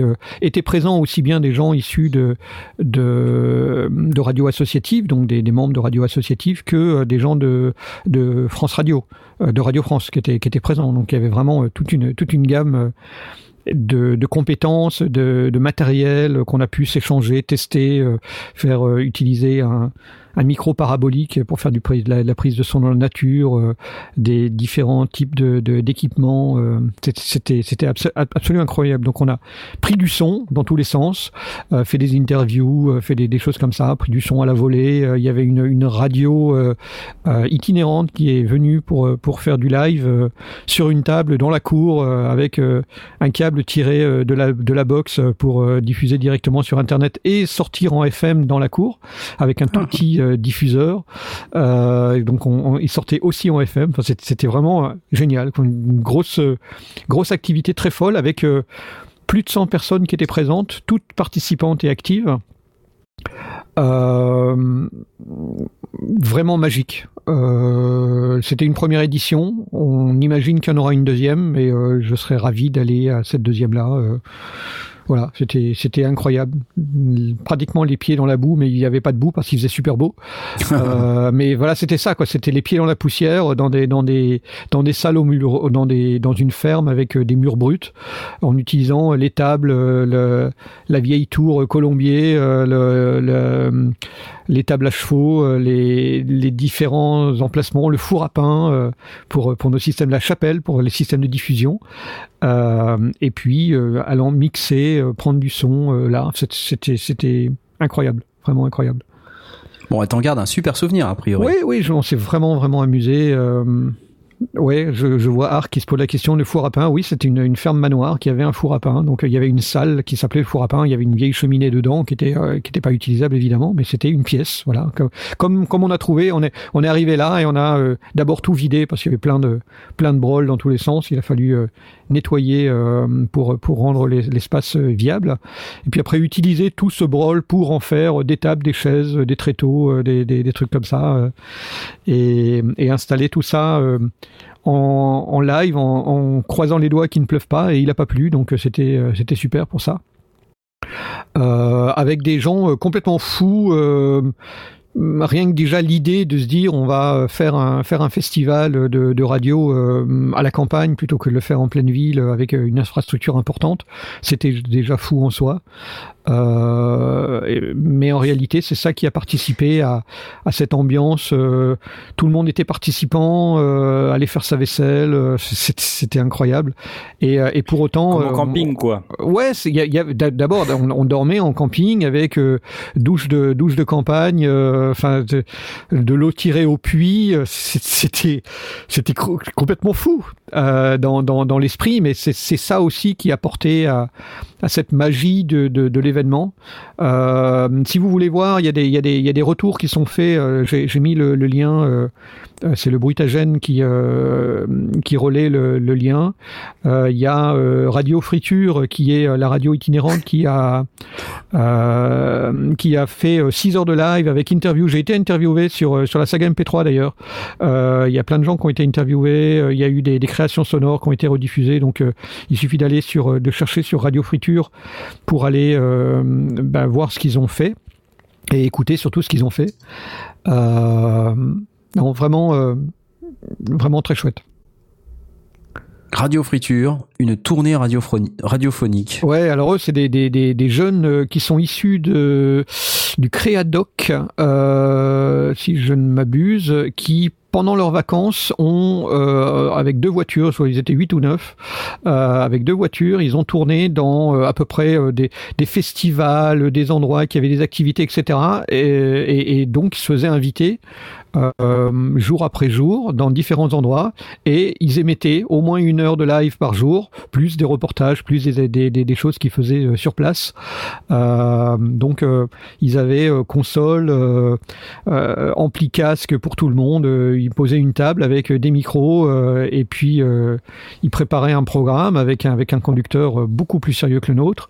Et c'était vraiment incroyable de voir ces petits jeunes monter leur, leur émission. J'ai souvenir par exemple je sais pas s'il m'écoute, mais c'était assez amusant parce que pendant une des, une des soirées où je tenais le bar, euh, je discutais avec euh, un de ces petits jeunes et je parlais de, de, de Saga MP3. Euh, donc euh, il me parlait ouais le, le Survivor euh, toute ma jeunesse. Je dis ouais ben là, là, je fais une, une émission de radio avec avec Knarf. Il dit ouais tu connais Knarf? Ben ouais je connais Knarf. Et après il me parlait de reflet d'acide. Et tu connais JBX Ben ouais c'est un copain et, et etc. Et, et à un moment il a donné, pris l'apéro à la maison hier d'ailleurs. Et alors il savait il savait pas qui j'étais parce que moi il me connaissait sur le sur le lieu on me connaissait que sous mon prénom et pas sous mon pseudonyme. Et euh, donc du coup, j'ai, moi je suis Blast et là, il est carrément tombé en PLS parce que s'est dit mais c'est pas vrai quoi. Et du coup, il faut absolument qu'on fasse une interview.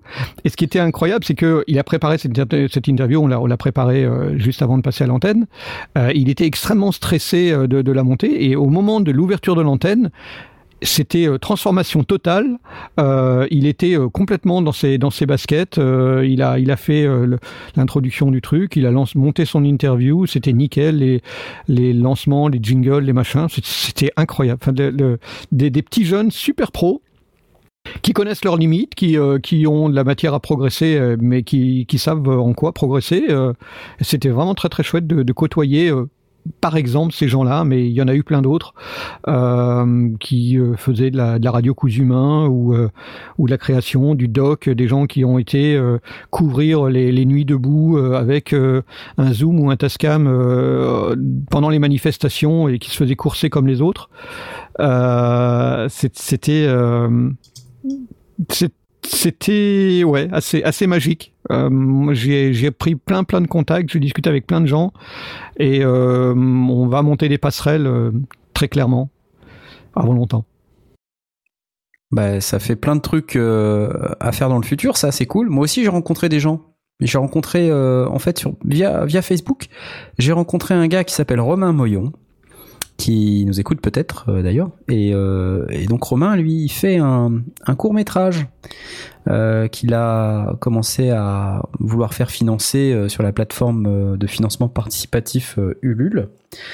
Et en fait, son, son court métrage s'appelle Les Aliénés de Cthulhu. Et donc, euh, je sais pas s'il a réussi à obtenir 100% de son financement, Ça m'intéresse, ça. mais euh, bah, tu regarderas hein, sur le Ouais. parmi mes, mes posts Facebook, euh, tu devrais trouver. euh, j'ai euh, lancé, euh, j'ai j'ai partagé son son financement Ulule auquel j'ai moi-même participé. Euh, et en plus, je vais faire un, je vais avoir un rôle a priori dans le truc. Un, rôle de figuration. euh.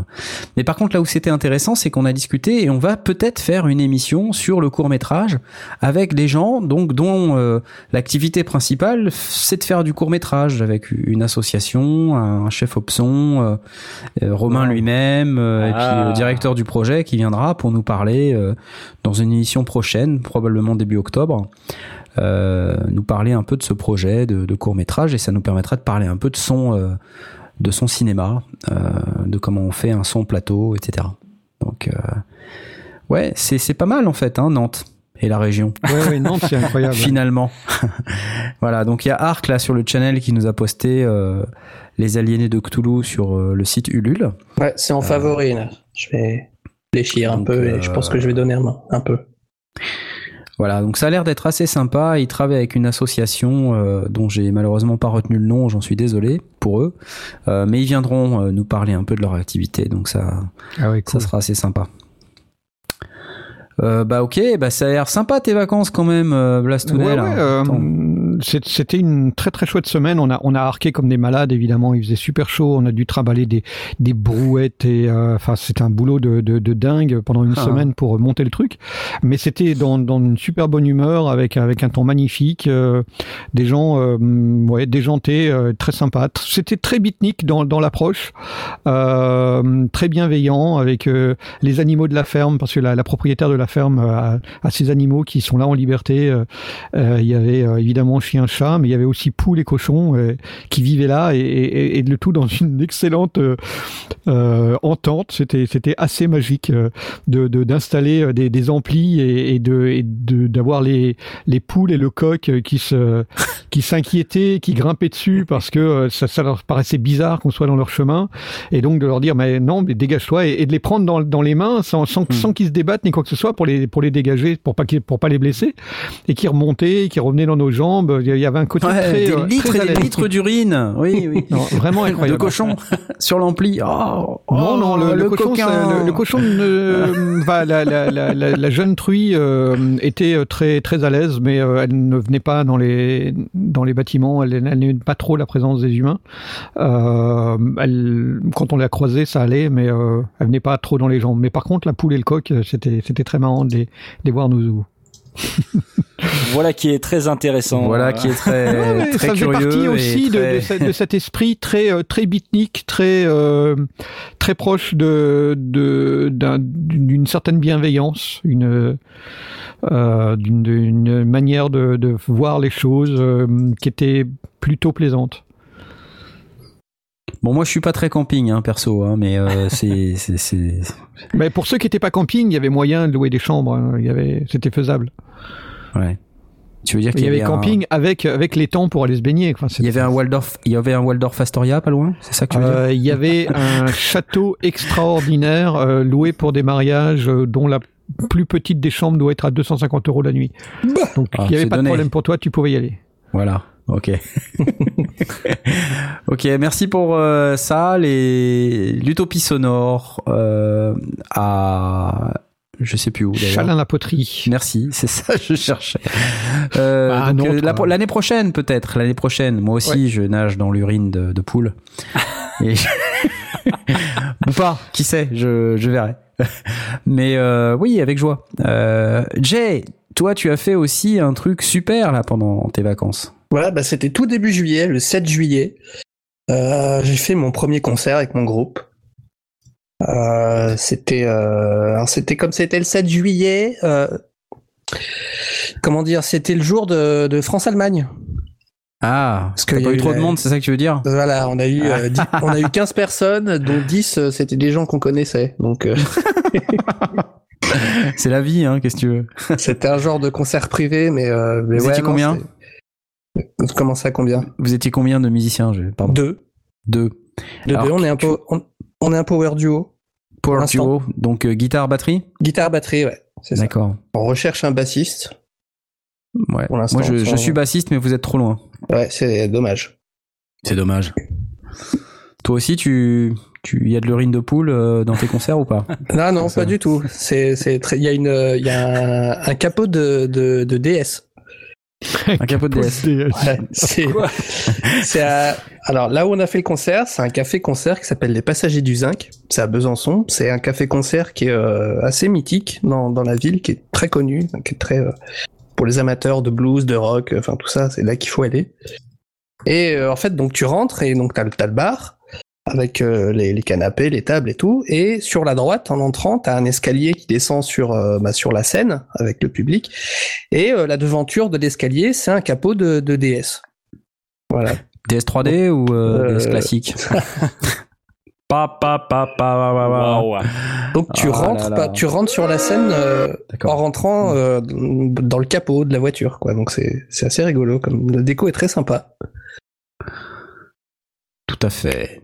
Et euh, voilà. J'ai fait la, on a fait la première partie du Lewis Hamilton Band, qui est un, groupe de blues qui est euh, extraordinaire. C'est des monstres. Nous à côté, on était, euh, comment dire, bah, ça faisait six mois qu'on répétait, donc voilà, à côté d'eux qui sont, qui ont plus de dix ans de, de scène derrière eux.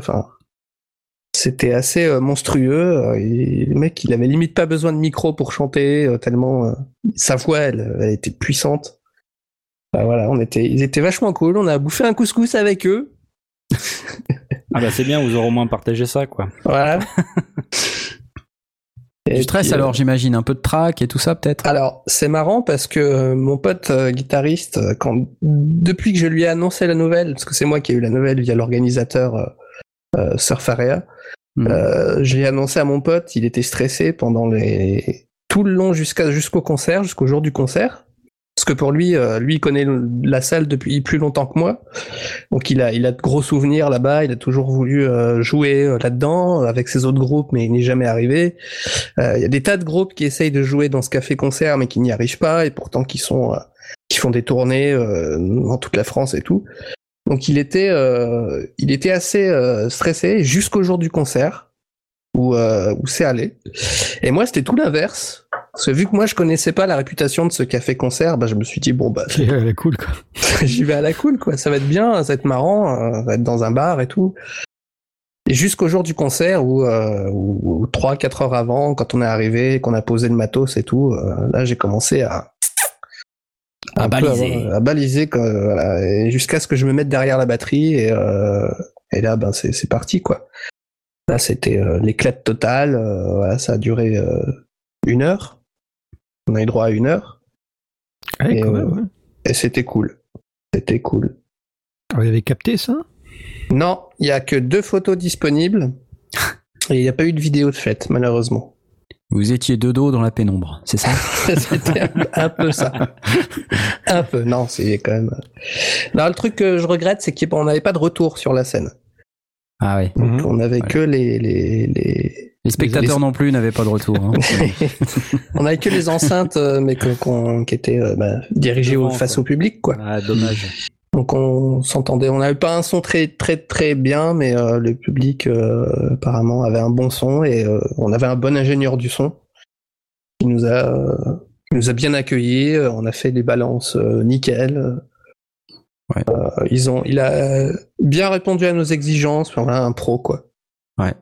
Bon, Donc, il euh, passait, il, il passait un morceau sur iTunes pendant que vous étiez en train de jouer. Non, Ouais, même les pas. gens étaient très réceptifs. La vache, euh, les mecs, ils jouent super bien Michael Jackson. Tout ça avec une batterie et une guitare. non, je te taquine. Bon, t'as un bon souvenir du, du coup là. Ça, Ah oui, forcément. Bon, c'est- tu remets ça quand là? Bah, je sais pas. Hein, faut, faut que les gens nous, nous invitent. Alors, Alors, nous pas qui- branché un zoom sur la console pour Non, bah non, j'ai pas, non, j'ai pas osé. J'a- J'aurais pu demander. C'est pas moyen. possible ça. Il a pas branché un zoom sur la console. Non mais c'est Non. J'ai pas osé. La question n'est pas de le brancher. c'est de le débrancher. c'est scandaleux. La question n'est pas de le brancher, c'est de ne pas le débrancher avant la fin du concert. Oui, Oh, c'est ça va.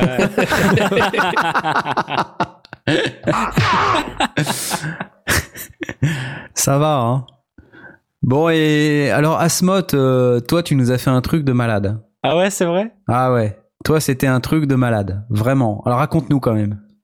Eh ben, raconte-nous. Donc, euh, pour ceux qui étaient pas là au début de l'émission, je suis parti euh, en, en Écosse euh, au mois de juillet, donc en, en camion, hein, en, en van, euh, van Volkswagen. Et donc euh, sur la route qui a duré euh, une vingtaine de jours, 20-25 jours, euh, on a décidé qu'on allait euh, faire un, ce qu'on appelle un vlog. En fait, on, on allait filmer tous les jours, faire une vidéo tous les jours de, de ce qu'on avait fait et on allait la poster euh, sur YouTube dans la mesure du possible, sachant que bon, euh, en Écosse, dans les Highlands, c'est pas toujours facile de poster une vidéo sur YouTube. Et donc, ben voilà, on a fait notre vidéo tous les jours. Et euh, bah, que dire de plus euh, Alors moi, je peux en parler un petit peu parce que je, Parle, je suis fan, euh, comme toi d'ailleurs, euh, d'ailleurs ça se voit dans tes vidéos. Je complètement. suis, je suis fan d'un YouTuber euh, dont on a un petit peu parlé dans les sondiers qui s'appelle Casey Neistat. Ouais. Et alors Ah ouais. Casey Neistat, c'est un mec euh, qui, qui fait des super vidéos. Alors c'est pas toujours euh, très intéressant ce qu'il a raconté, mais en tout cas c'est super bien foutu. Ouais. Et euh, donc il, c'est le mec qui te raconte ses journées, donc il fait aussi un daily vlog. Et là, euh, bah tu l'as fait un peu sur le même principe. Et Tu t'es inspiré de, de Casey pour, euh, pour la mise en scène, euh, pour les, les plans euh, Ah bah, enfin complètement. En fait, euh, on adore avec Justine, donc euh, qui est qui est ma copine. Avec la, on, on a décidé de faire ça tous les deux. Hein. C'est même, euh, c'est même elle qui a dit. euh, moi, je dis ouais, allez, vas-y, on va le faire tous les trois jours. Elle dit non, on le fait tous les jours. Dit, ok, ok, d'accord, très bien. tu veux faire ça, on va le faire. Et euh, donc oui, évidemment qu'on s'est inspiré de Casey Neistat. On est complètement fans tous les deux. En fin de compte, moi, en regardant ce gars-là, c'est c'est pas, j'ai pas forcément voulu le copier, mais j'ai découvert que ce qu'il faisait, on avait le droit de le faire. Exactement. Euh, euh, le fait de dire euh, je pose la caméra par terre et je passe devant ou euh, je, je me filme à bout de bras et, euh, et euh, j'attrape la caméra à l'arrache et je la bouge à un autre endroit, je fais le zoom à l'âme. Il fait n'importe quoi mais avec intelligence et, et ça donne beaucoup de naturel et d'honnêteté à, à son travail et c'est ce que j'adore. Donc du coup, évidemment que on s'en est inspiré, à la fois dans la façon de filmer, mais aussi dans le montage. Euh, donc le montage, c'est c'est pas moi qui l'ai fait, c'est Justine. ah ouais, donc, ouais, ouais, c'est Justine qui a Ah, fait le montage. super bien Ah, foutu. c'est ouais.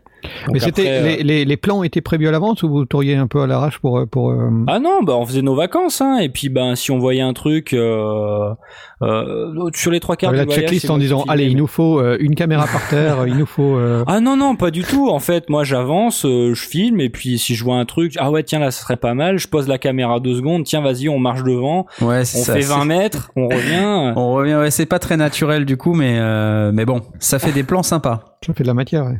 Bon, le coup du Tokiwoki avec le monstre du Loch Ness, j'imagine que c'était euh, scénarisé. Oui, bah là complètement. oui. Ça faisait quelques jours que j'avais envie de faire ça, donc euh, ça on s'est on s'est bien marré à le faire. euh. Et puis j'ai j'ai hésité, je dis qu'est-ce que je fais? Est-ce que je la préviens? Et à ce moment-là, elle fait semblant de dormir et euh, avec le Toki, ou alors est-ce que vraiment je me lève tôt, je pose le Toki à côté d'elle et elle va rien comprendre quand je vais l'appeler en fait. et, Avec la caméra non. qui tourne en attendant. ouais. et je me suis dit non, elle va me gâcher le truc, ça va pas être possible. Pourquoi tu Donc, fais pas un vlog euh, tous les jours du coup Ouais, une quotidienne. parce que euh, alors euh, déjà d'une part c'est énormément de boulot et je pense qu'on aura. Ouais, c'est pas toi qui fais le montage, c'est t'en fous. Et, et surtout, euh, bon, euh, euh, j'ai pas, j'ai pas assez de trucs qui se passent dans ma vie de tous les jours pour. euh, Ah, allez, euh, Tu crois que Casey Neistat, modeste. euh, Ouais, mais le il mec, se passe des le- trucs dans sa Le vie mec, si tu veux, c'est son propre patron. En, en pleine journée, il se balade en skateboard dans les rues de New York. Il va se chercher un smoothie, je sais pas où. Moi, je fais pas ça, quoi, tu vois. Ouais. Donc ma vie, elle est quand même assez euh, toute droite, euh, même si euh, je fais des trucs euh, cool, qui sont sympas et tout. Mais euh, j'adorerais faire ça. Et quand je suis revenu, je me suis dit c'est pas possible. Je peux pas m'arrêter de faire des vidéos tous les jours. C'est- c'est- incroyable. On en, a parlé euh, dans les sondiers régulièrement. Le fait de, de terminer quelque chose, c'est c'est un sentiment incroyable.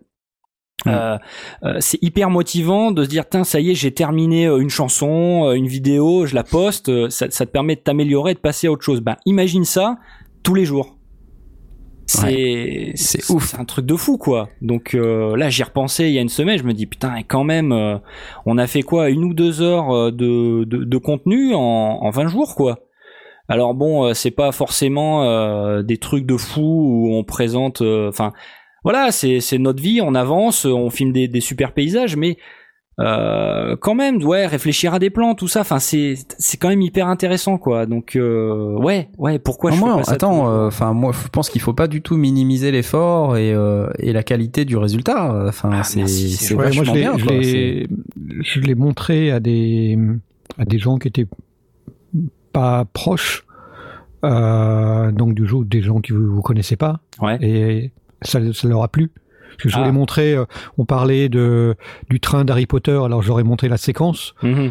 euh, bah, parce qu'elle était marrante en plus, donc Bah ouais. ça passait bien. Quoi. Mais du coup, derrière, j'en ai montré deux ou trois, et euh, le fait que ce soit court et que, que ce soit dynamique et qu'il y ait plein de choses qui se passent, eh ben, ça, ça a plu. Finalement, je me suis rendu compte que ça accrochait bien. Donc, euh, on n'a pas passé 50, mais, mais, mais on en a regardé deux, trois comme ça de suite, et, et, et ça passait très très bien auprès de gens qui n'ont pas le, le, le, le bonus euh, sympathie euh, naturel, quoi, puisqu'ils vous connaissaient pas.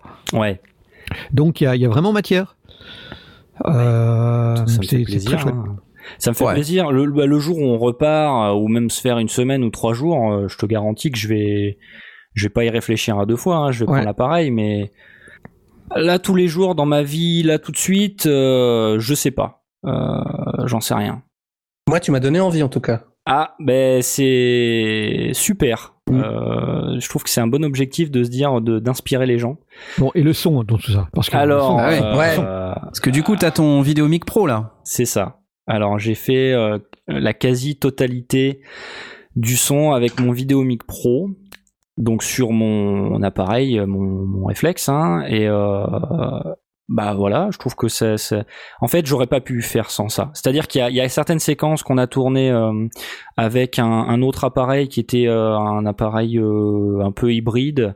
Et donc sur lequel le Vidéomic Pro ne, ne, Il se branchait n'est- pas. ne- ne- il y avait pas ju- juste il y avait pas de prise en fait hein, pour pour brancher Ouais, un ouais, micro ouais. externe et donc euh, bon on sentait que le son était quand même moins moins bien euh, bon ben dès que t'es dehors ou quoi qu'il y a du vent ben c'est c'est c'est marre quoi c'est pas beau donc euh, là euh, le Vidéomic Pro, il nous a apporté une flexibilité vraiment super parce que ben bon en général, quand t'as quand t'as du matériel comme ça, un appareil photo, un réflexe, qui coûte un petit peu cher, ben tu sais, t'as un fourre-tout, tu le laisses dedans, bien, bien au chaud, parce que t'as peur de l'abîmer, machin.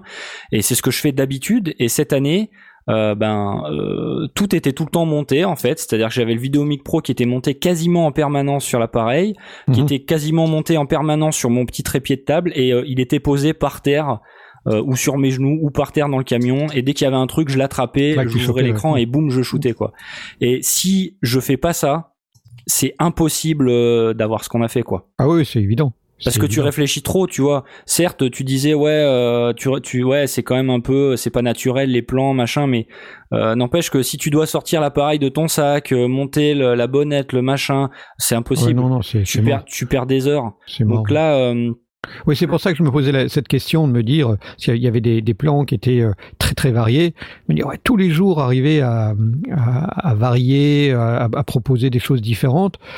Euh, oui, effectivement, dans la mesure où tu as toujours ton appareil à disposition, ça, ça explique que c'est faisable. Sinon, c'est juste pas possible. Mm. Mais quand je dis euh, que c'est pas naturel, euh, enfin quand on le voit, ça a l'air naturel. Oui, c'est ça qui est sûr. fort. C'est juste, euh, si tu veux, dans la dans la production, je, je m'imagine parce que je l'ai déjà fait euh, à l'occasion de vidéos euh, pour euh, qui, qui sont restées dans le cercle familial, Mhm. dans le cercle des amis.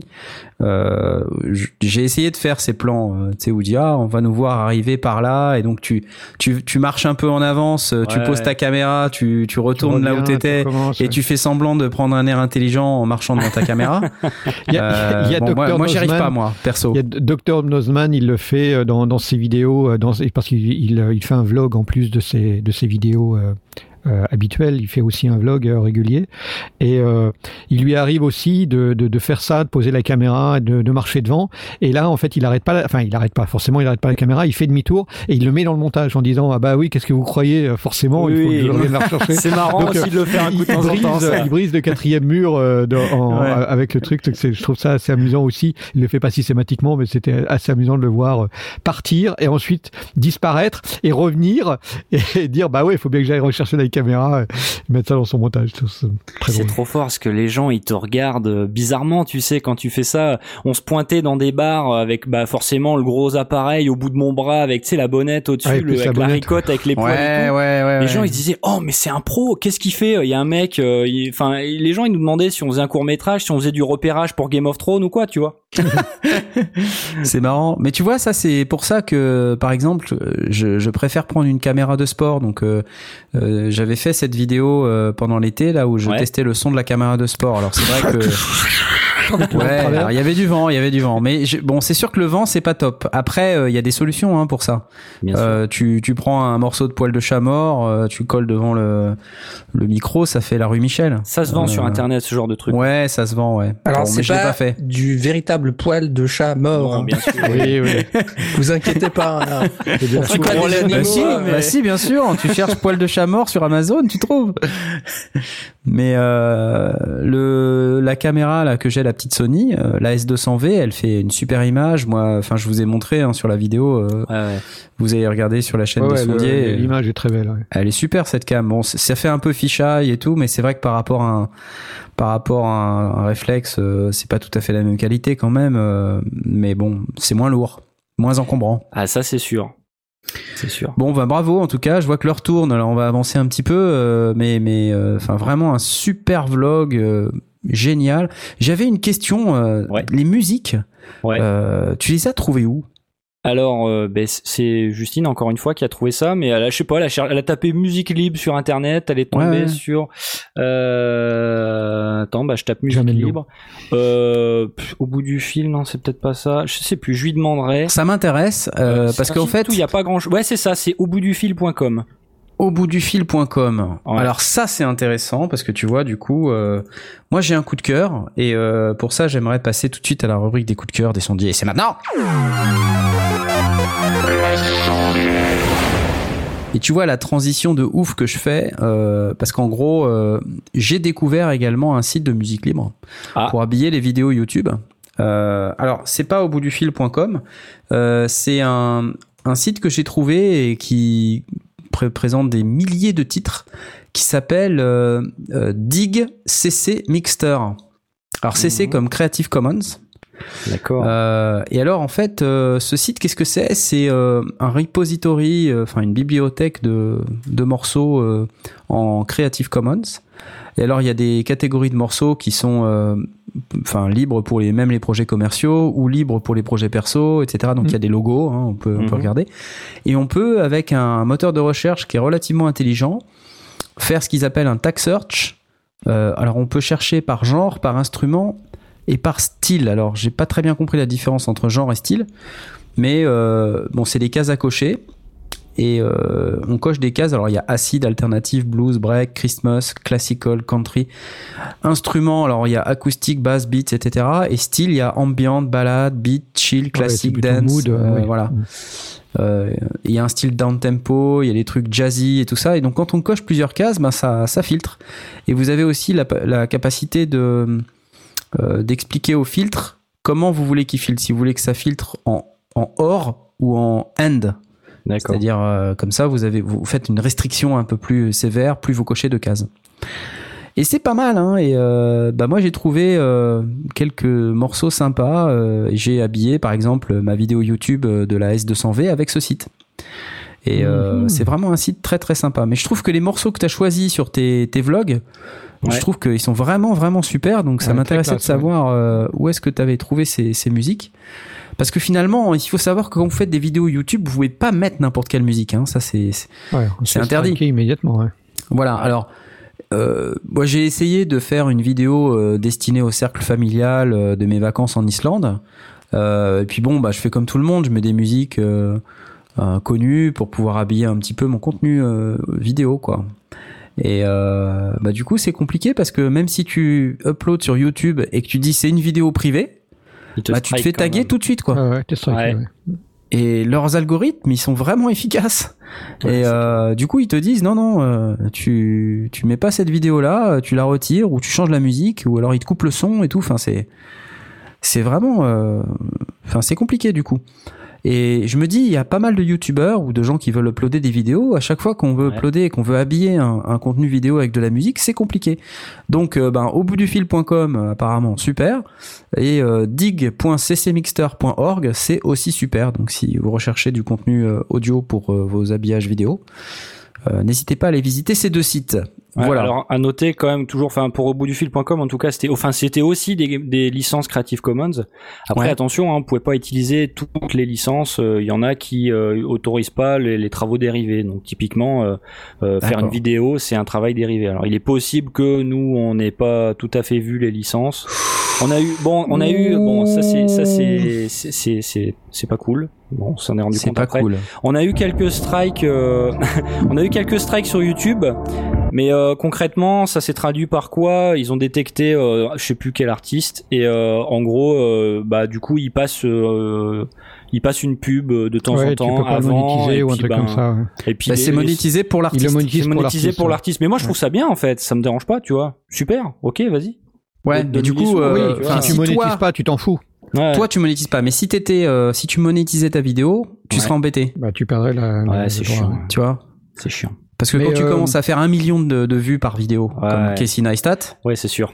bah, Et, là- et là- là où c'est pourri, c'est que euh, avec les licences common, euh, même une licence restrictive, rien ne t'empêche d'aller contacter euh, l'auteur et lui demander et que l'auteur t'autorise. Oui, bien sûr. Euh, du coup, euh, toi, tu as l'autorisation, mais euh, YouTube le sait pas. Ah oui. Et donc, bah, il peut très bien te striker alors que finalement, tu as l'autorisation. Le truc le plus débile qui était, c'était Kevin MacLeod. euh, le compositeur euh, connu, bien, bien connu pour, par, pour, par ceux qui cherchent à, enfin, des, des, des vidéos, euh, des, des, des, de l'audio libre euh, classé aussi par genre, par instru, par style et par tout, ce, par tout ça. Euh, Kevin MacLeod qui propose des, des licences qui sont euh, totalement, euh, enfin, c'est du, du Creative Commons, mais où il y a juste son nom à citer. On peut faire tout ce qu'on veut avec. Euh, il s'était fait striker lui-même sur YouTube sur ses propres musiques. C'était de la folie. Quoi. Il y a des moments, euh, YouTube dé- déconne quand même pas mal. Sur le chan, euh, Arc nous précise que c'est quand même déjà beaucoup de difficultés de faire une vidéo. Ce serait un pléonasme que la musique vienne en rajouter, si j'ose dire. Oui, effectivement, je pense. oui. Jean-Mi sort de ce corps. Jean-Mi envie. Bon, enfin voilà, la musique pour euh, YouTube, euh, ça peut se faire éventuellement comme ça, ou sinon vous pouvez la fabriquer vous-même aussi, mais euh, si vous voulez faire un vlog euh, quotidien, c'est plus compliqué. Il faut avoir pas mal de musique. Euh, puis vous pouvez peut-être vous faire striker avec votre propre musique, ça serait quand même ballot. Euh, Blast, tu, tu avais un coup de cœur, il me semble, toi aussi. Hein Ouais, euh, le, le même week-end où j'étais à Chalalin-Poterie, il y avait le 27 sur 24, nos copains de Pod Radio, euh, qui, alors 27 sur 24, ça veut dire que ils émettent live pendant 27 heures. C'est Les des fous furieux. Ça commence à faire quelques années qu'ils font ça euh, une fois par an. Ouais. Euh, donc euh, cette fois-ci, ils avaient rassemblé non seulement l'équipe habituelle, mais en plus il y avait Kenton qui était qui était venu aussi. euh, Karine de Une fille un podcast qui était venue aussi donc euh, beaucoup beaucoup de de- d'intervenants euh, entre guillemets nouveaux en plus des habituels. Euh, et on commence à entendre, euh, c'est-à-dire que les, il y a un flux RSS euh, sur PodCloud comme d'habitude, enfin, normal, c'est c'est Pod Radio qui fait ça, donc PodCloud relaie et donc si on s'inscrit sur le flux RSS, ben il y les la première heure maintenant a été diffusée, mais les autres vont suivre. Euh, et c'est euh, c'est plutôt sympa à écouter. Bon voilà, ça vaut ce que ça vaut. C'est des c'est des amis. Euh, il y a des moments ils partent complètement en live. Au bout de 27 heures, ils sont un peu fatigués. bon, mais bizarre, on, les, ça. on les aime bien parce que c'est nos copains. Hmm. Salut les copains. et il y a entre autres d'ailleurs aussi Kenton qui a eu la bonne idée partant lui de du fin fond de l'est de la France pour descendre jusqu'à la région toulousaine. Euh, de faire une petite vidéo, euh, son, propre vlog qui dure 10 minutes et qui reprend euh, non seulement le trajet vers, vers le lieu, mais aussi les séquences intermédiaires. Donc il n'y a, a, pas les séquences pendant l'émission, mais il y a toutes les séquences intermédiaires, les pauses, les machins comme ça. Donc c'est plutôt sympa à regarder. Donc si vous allez sur sa chaîne, je crois que c'est Kenton, Kenton ou Kenton 57, je crois que c'est Kenton 57, sa chaîne YouTube. Euh, et ben vous allez euh, avoir euh, bah, les têtes de ceux qui étaient présents euh, pendant la pendant le 27 sur 24. Bonjour à tous et, bienvenue, bienvenue à vous sur cette vidéo spéciale. Spéciale parce que je ne vais pas vous présenter un jeu mobile aujourd'hui, mais je vais vous montrer comment vous poster la chaîne YouTube. voilà la chaîne, de, la chaîne de Kenton qui présente des tas d'autres choses. donc Kenton qui était là en début d'émission et qui va nous écouter en replay. Salut Kenton. Ça. et donc voilà, le, le, je me suis beaucoup beaucoup amusé à regarder cette vidéo euh, notamment le trajet avec euh, avec Karine. Euh, Bonjour à tous et bienvenue, bienvenue à vous. non, sur retour sur la même vidéo. Non, non, non, c'est pas la même. ça, c'est le retour du 27. Il est dans sa voiture là. Juste à l'instant. C'est ça qui va être drôle. Et on va ah, c'est le retour, retour. Là, il y a tout cette édition.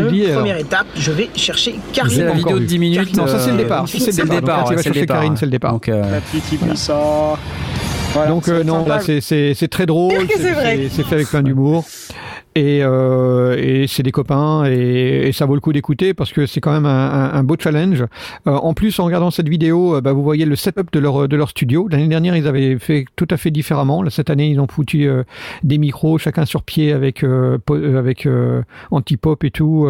Ouais, ils ont fait les choses très très bien. donc voilà, les copains. Super. 27 euh, sur 24 de Pod Radio, http 2724.podcloud.fr. Euh, si vous voulez euh, visiter cette magnifique cette magnifique page web. Et autre petite chose très rapide, Radio Mulot. qu'on connaît maintenant sous le nom de France Museau, c'est une véritable radio pirate nantaise qui émet en FM mais vraiment pirate, c'est-à-dire non autorisé. Euh, hmm. C'est un espèce de fou furieux qui fait ça depuis 15 ans, euh, que j'ai rencontré euh, pendant, le, pendant les Utopies sonores, qui est un type incroyable. il fait des, des sets euh, de musique, de mélange de sons, de machin comme ça. Euh, je ne vais pas vous donner le lien internet parce que c'est une radio pirate, donc je vais vous laisser chercher, mais si vous cherchez, vous allez trouver. Euh, c'est pas très compliqué, Radio Mulot. Euh, si vous êtes sur Nantes, bah, vous pouvez l'écouter, euh, mettre votre post FM sur sur sa station. Alors il s'est fait déjà striker par évidemment la police et, et, le CSA. Il s'est fait piquer son matériel. Enfin, il a eu des tas de des tas d'aventures parce que c'est une vraie radio pirate. Euh, dans, dans l'esprit. Euh, et les sets qu'il fait sont des sets qui sont à tendance électro, euh, mais un peu barrés. Et je trouve que c'est magnifique. On, on, en a écouté pendant une des une des soirées qu'on a faites pendant pendant les utopies sonores qui étaient là comme ça, qui tournaient en fond sonore. C'est jamais agressif, c'est super bien foutu, c'est très varié. c'est pas de la musique à proprement parler, quoi qu'il y en a aussi.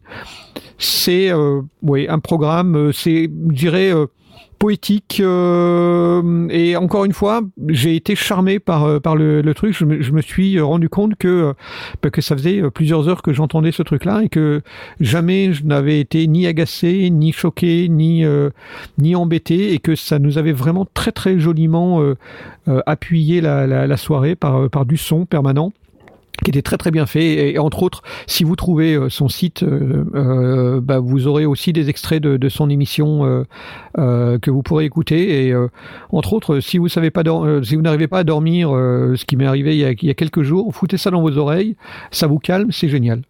Vraiment rappelle-nous le, le, nom de la radio. Radio Mulot Radio Mulot. Euh, et donc il a été, il s'est renommé pour des raisons euh, légales euh, en France Museau. Museau comme un museau. Et Mulot comme un mulot. Et radio comme une radio. Ok. Radio Mulot. Cherchez vous-même, vous trouverez. C'est ça. Radio Museau. Museau Mulot. Ok. France Museau, Radio Mulot. France Museau, Radio Mulot. Voilà. et, le, et le type est vraiment très très chouette. Et hum, voilà, c'est tout ce que j'ai à en dire. Un coup de cœur. Bah super, merci beaucoup. Et dans les dans la rubrique des autres coups de cœur, euh, je crois que Jet a aussi quelque chose à nous dire. Ouais, j'ai un petit coup de cœur euh, sympathique. Euh, un mec qui s'appelle Sea Thrip. Sea Thrip. Chris de son prénom, qui a enregistré une chanson entièrement et complètement dans sa bagnole pendant ses pauses déjeuner entre deux ouais entre deux sessions de boulot voilà, dans sa pause déjeuner, hop, dans sa bagnole, il ramène à chaque fois des instruments. Et... C'est une belle démonstration parce qu'on avait dit que c'était euh, un chouette endroit pour faire du home studio. Ça, c'est le gars dans sa voiture. Il est en train de manger un truc. Ah, c'est génial, on le voit jouer de la batterie dans sa bagnole. c'est excellent, quoi.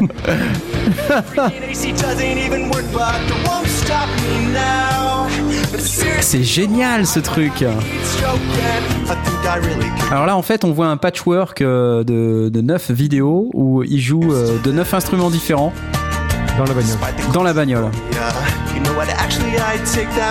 comme je dis, euh, on, avait dit que pour, pour des gens qui veulent enregistrer des voix, qui ont besoin d'un environnement matifié, et qui ont une voiture pas trop euh, pas trop simpliste ou pas trop euh, de chevaux euh, des années 60, bah, ils peuvent aller utiliser ça comme comme cabine de, prise. c'est bien parce qu'il y a des passages où en fait on le voit à l'extérieur de la voiture et on entend le bruit filtré avec des mecs qui passent à l'extérieur et qui regardent en se disant mais qu'est-ce qu'il fout? Ah, C'est très marrant en tout cas la manière dont il a réalisé sa vidéo. D'ailleurs, moi je suis allé voir. pour projet d'aller faire de, de, modifier son Volkswagen en, studio. Pourquoi pas? C'est dit que t'es allé le, voir? Ouais, je suis allé le voir sur Twitter. Euh, parce que j'avais envie, envie de savoir comment il avait mixé tout ça. Ah oui, oui, oui, je me souviens. Et comment il avait masterisé tout ça, parce que euh, bon, j'ai eu un petit peu euh, l'esprit critique, peut-être un peu trop, en essayant de gratter, parce que je me suis dit, ok, il enregistre tout dans sa bagnole, mais si après... Euh, s'il y, a 10, heures euh, de, travail... Si, voilà, si après il prend ses prises et il va tout faire en studio, je trouvais que ça, ça perdrait de son charme, quoi, de, de son, de, de, toute la procédure do it yourself. Donc je suis allé me renseigner sur lui. Il se trouve qu'il a une chaîne YouTube où il fait plein de tutos euh, euh, sur le home studio, le montage, le mixage, tout ça. Donc je me suis dit non, c'est c'est pas possible qu'il je suis sûr qu'il l'a aussi fait lui-même. Donc je suis allé le voir euh, en privé sur Twitter avec mon anglais approximatif et euh, je lui ai demandé euh, si c'était possible que qu'il nous explique comment il avait fait. Et il a pour projet de faire une vidéo où, où il va expliquer comment il va faire le montage, le mixage, le mastering, tout ça. Il a pour projet de participer à une émission des sondiers prochainement. Voilà. Je lui ai dit que j'étais euh, j'étais intervenant dans les sondiers et que c'était un French radio show. Ouais. Et euh, donc il m'a dit ah mais attends euh, c'est quand ta prochaine émission? Alors je lui ai dit c'est le 11 septembre et tout machin. Il dit ah j'aurais pas le temps de faire la vidéo. Je lui ai dit c'est pas grave écoute prends ton temps. Euh, euh, pas de souci, j'en reparlerai. Tu viens, pas de problème. On a un gars qui a fait des vlogs en Écosse. il parle parfaitement écossais. Il y a pas de souci.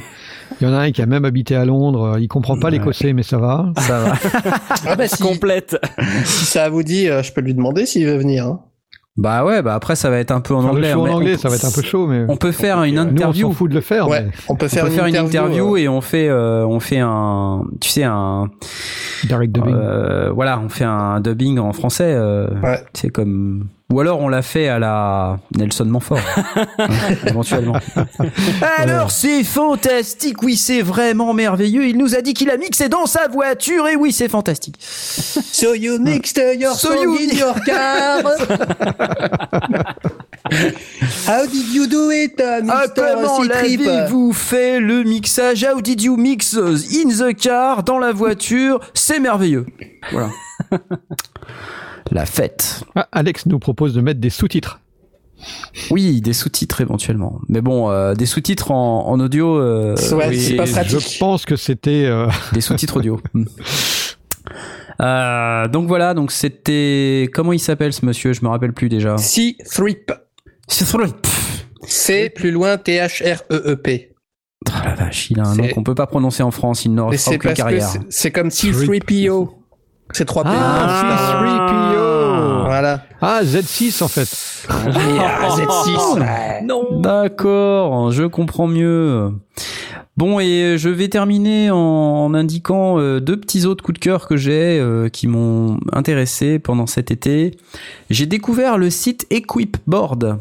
Ah. Alors, Equipboard, qu'est-ce que c'est? C'est un site qui donne des informations sur le matériel d'un grand nombre d'artistes et tout ça est classé par catégorie. Donc euh, vous avez un site web sur lequel euh, bah, vous avez des catégories d'artistes. Il y a music producer, keyboardiste, etc.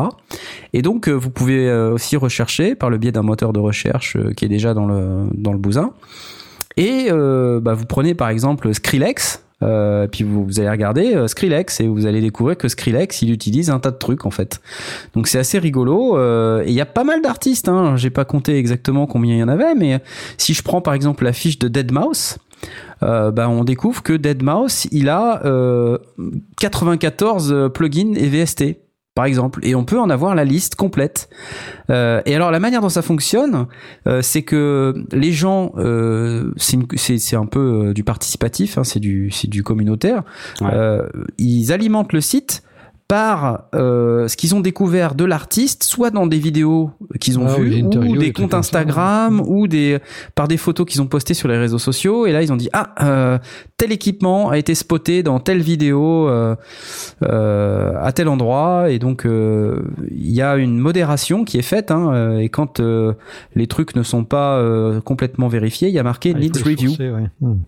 Alors par exemple sur euh, Dead Mouse, il y a, y a pas beaucoup de trucs en needs review, donc euh, en fait tout ce qui est indiqué là a été spoté euh, directement sur les réseaux sociaux, sur des vidéos qu'il a postées, et donc c'est c'est double double checké en fait. Bon et qu'est-ce qu'il y a pour Magoyonde ou Noel Band? Je sais pas s'il y a quelque chose pour Magoyonde. Knarf.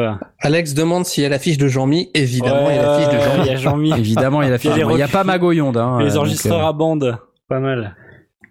Donc euh, voyons voir Jean-Michel Jarre. Alors voilà, hop, Jean-Michel ah, Jarre. Euh, finalement, il a pas énormément de trucs quand on regarde. Voilà. Alors vous avez cette vue là où vous pouvez voir artiste euh, vers matériel, mais vous pouvez aussi chercher un matériel et savoir quel artiste l'utilise. Et ça, j'ai trouvé ça vachement sympa.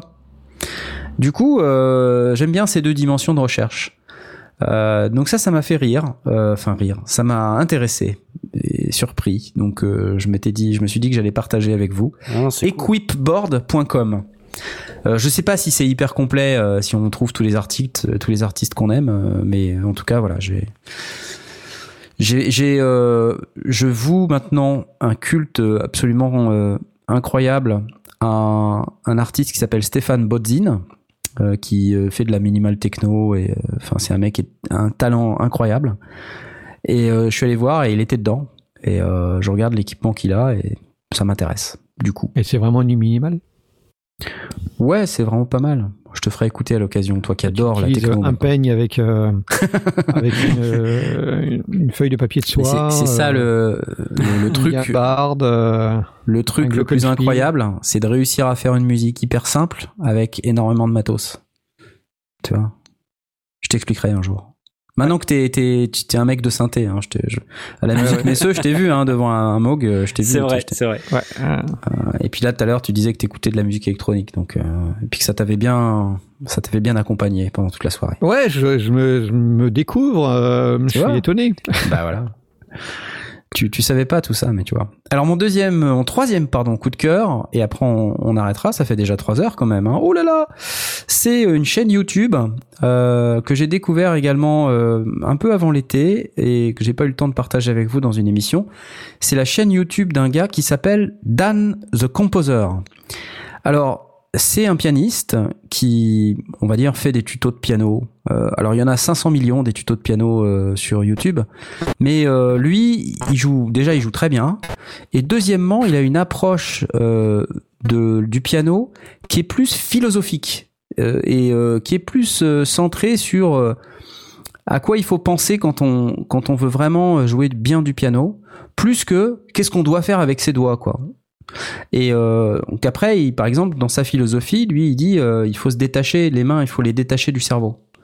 Euh, et pour pouvoir faire ça, alors il y a effectivement des exercices de doigts, mais ces exercices de doigts, ils sont uniquement là pour euh, euh, aller dans le sens de ce que la philosophie d'apprentissage euh, dit.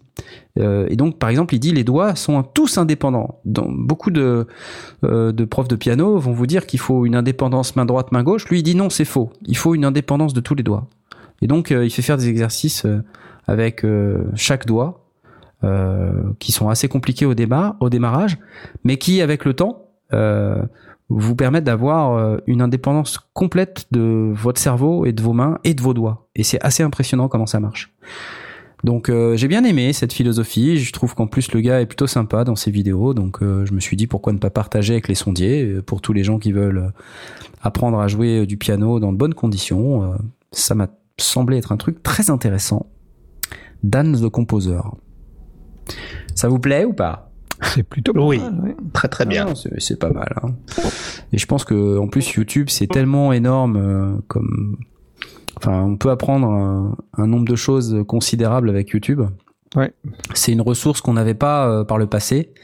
Euh, et je vois, si j'avais eu YouTube il y, a, il y a 20 ans ou 25 ans, euh, enfin peut-être que je, ce serait différent aujourd'hui pour moi. Donc je suis redevable et tellement grateful, je n'ai plus le terme français en tête, je me suis vandamisé avec les quatre points Mais je, je, suis fort content d'avoir euh, d'avoir pu euh, bénéficier de ces chaînes YouTube. Je suis reconnaissant. Merci, merci beaucoup. Sur ces bonnes paroles, ah, nous avons un bruit blanc qui fait pop pop. Asmod qui fait pchit pchit. Euh, Tu es dans une locomotive. Voilà. Euh, nous allons nous quitter. Euh, C'était la fête. Hein. Ouais, ouais. Alors trois heures après, on est un peu plus fatigué. Ouais. Euh, et notre prochaine émission sera donc le 25 euh, septembre. Euh, c'est vrai qu'on était le 11 septembre, tiens, c'est marrant, j'avais pas, j'avais pas calculé que le 11 septembre était une date remarquable. Euh, bah, Asmod a fait une blague euh, à la dernière émission. Oh bah c'est bien sympa de le rappeler, merci. Hein. ouais. Oh là là, quel mauvais goût, quel mauvais goût cet Asmod. Ouais, en, plus il campe, mais rendez-vous compte. Oh non. Et donc d'ailleurs j'ai vu une vidéo là euh, cet après-midi, je crois, sur le 11 septembre euh, que j'avais complètement oublié, où il y a un mec qui démontre qu'en fait les vidéos qu'on voit où l'avion rentre dans les dans les tours est en fait un fake parce que il y a il y a une aile, il y a une aile. Quand elle passe devant un immeuble, elle passe derrière. Ce qui démontre qu'en fait, c'est un fake.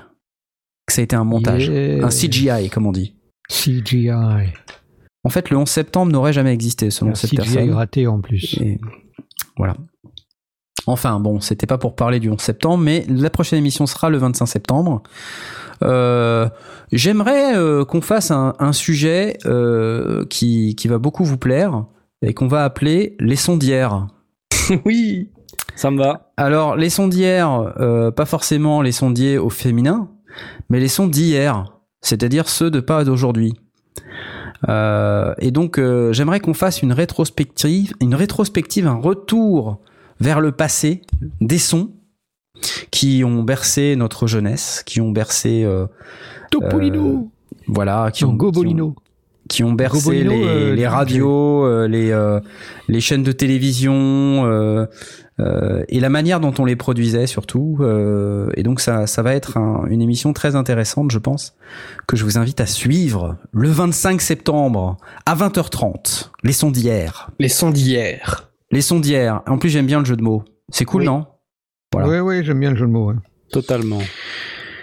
Messieurs, merci beaucoup de votre participation, toujours de qualité, comme d'habitude. Euh, je vous souhaite une bonne nuit à tous les auditeurs qui sont encore avec nous sur le channel. Merci encore d'être euh, toujours là, présents, fidèles au rendez-vous euh, des deuxièmes et derniers dimanches de chaque mois.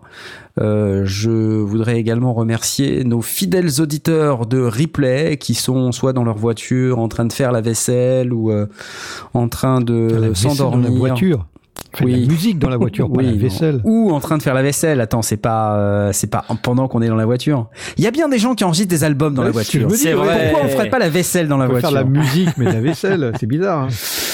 Voilà, on est très content de recommencer cette euh, nouvelle rentrée. Euh, Carrément.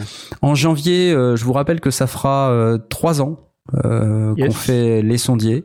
Enfin, ça fera deux ans révolus et on entamera notre troisième année. Donc, euh, mais non, qu'est-ce que je dis? Ça fera trois ans. ça, fera trois ans révolus et on entamera notre quatrième année. Waouh, ça va super vite. mais oui. Et euh, bah, on espère euh, que vous serez encore plus nombreux. Passez le message autour de vous euh, et euh, avec un peu de chance, mon retour en France nous permettra de rentrer en contact encore plus avec encore plus de gens euh, qui interviennent sur le, le, domaine du son et on les invitera dans notre émission pour qu'on puisse partager avec vous tout ce qu'on aura oh, découvert à leur sujet. Voilà, et c'est le moment maintenant de lancer ce fameux générique de fin que vous connaissez oh. tous. Adieu et au 25 septembre. Bye. Bye. Salut. Salut.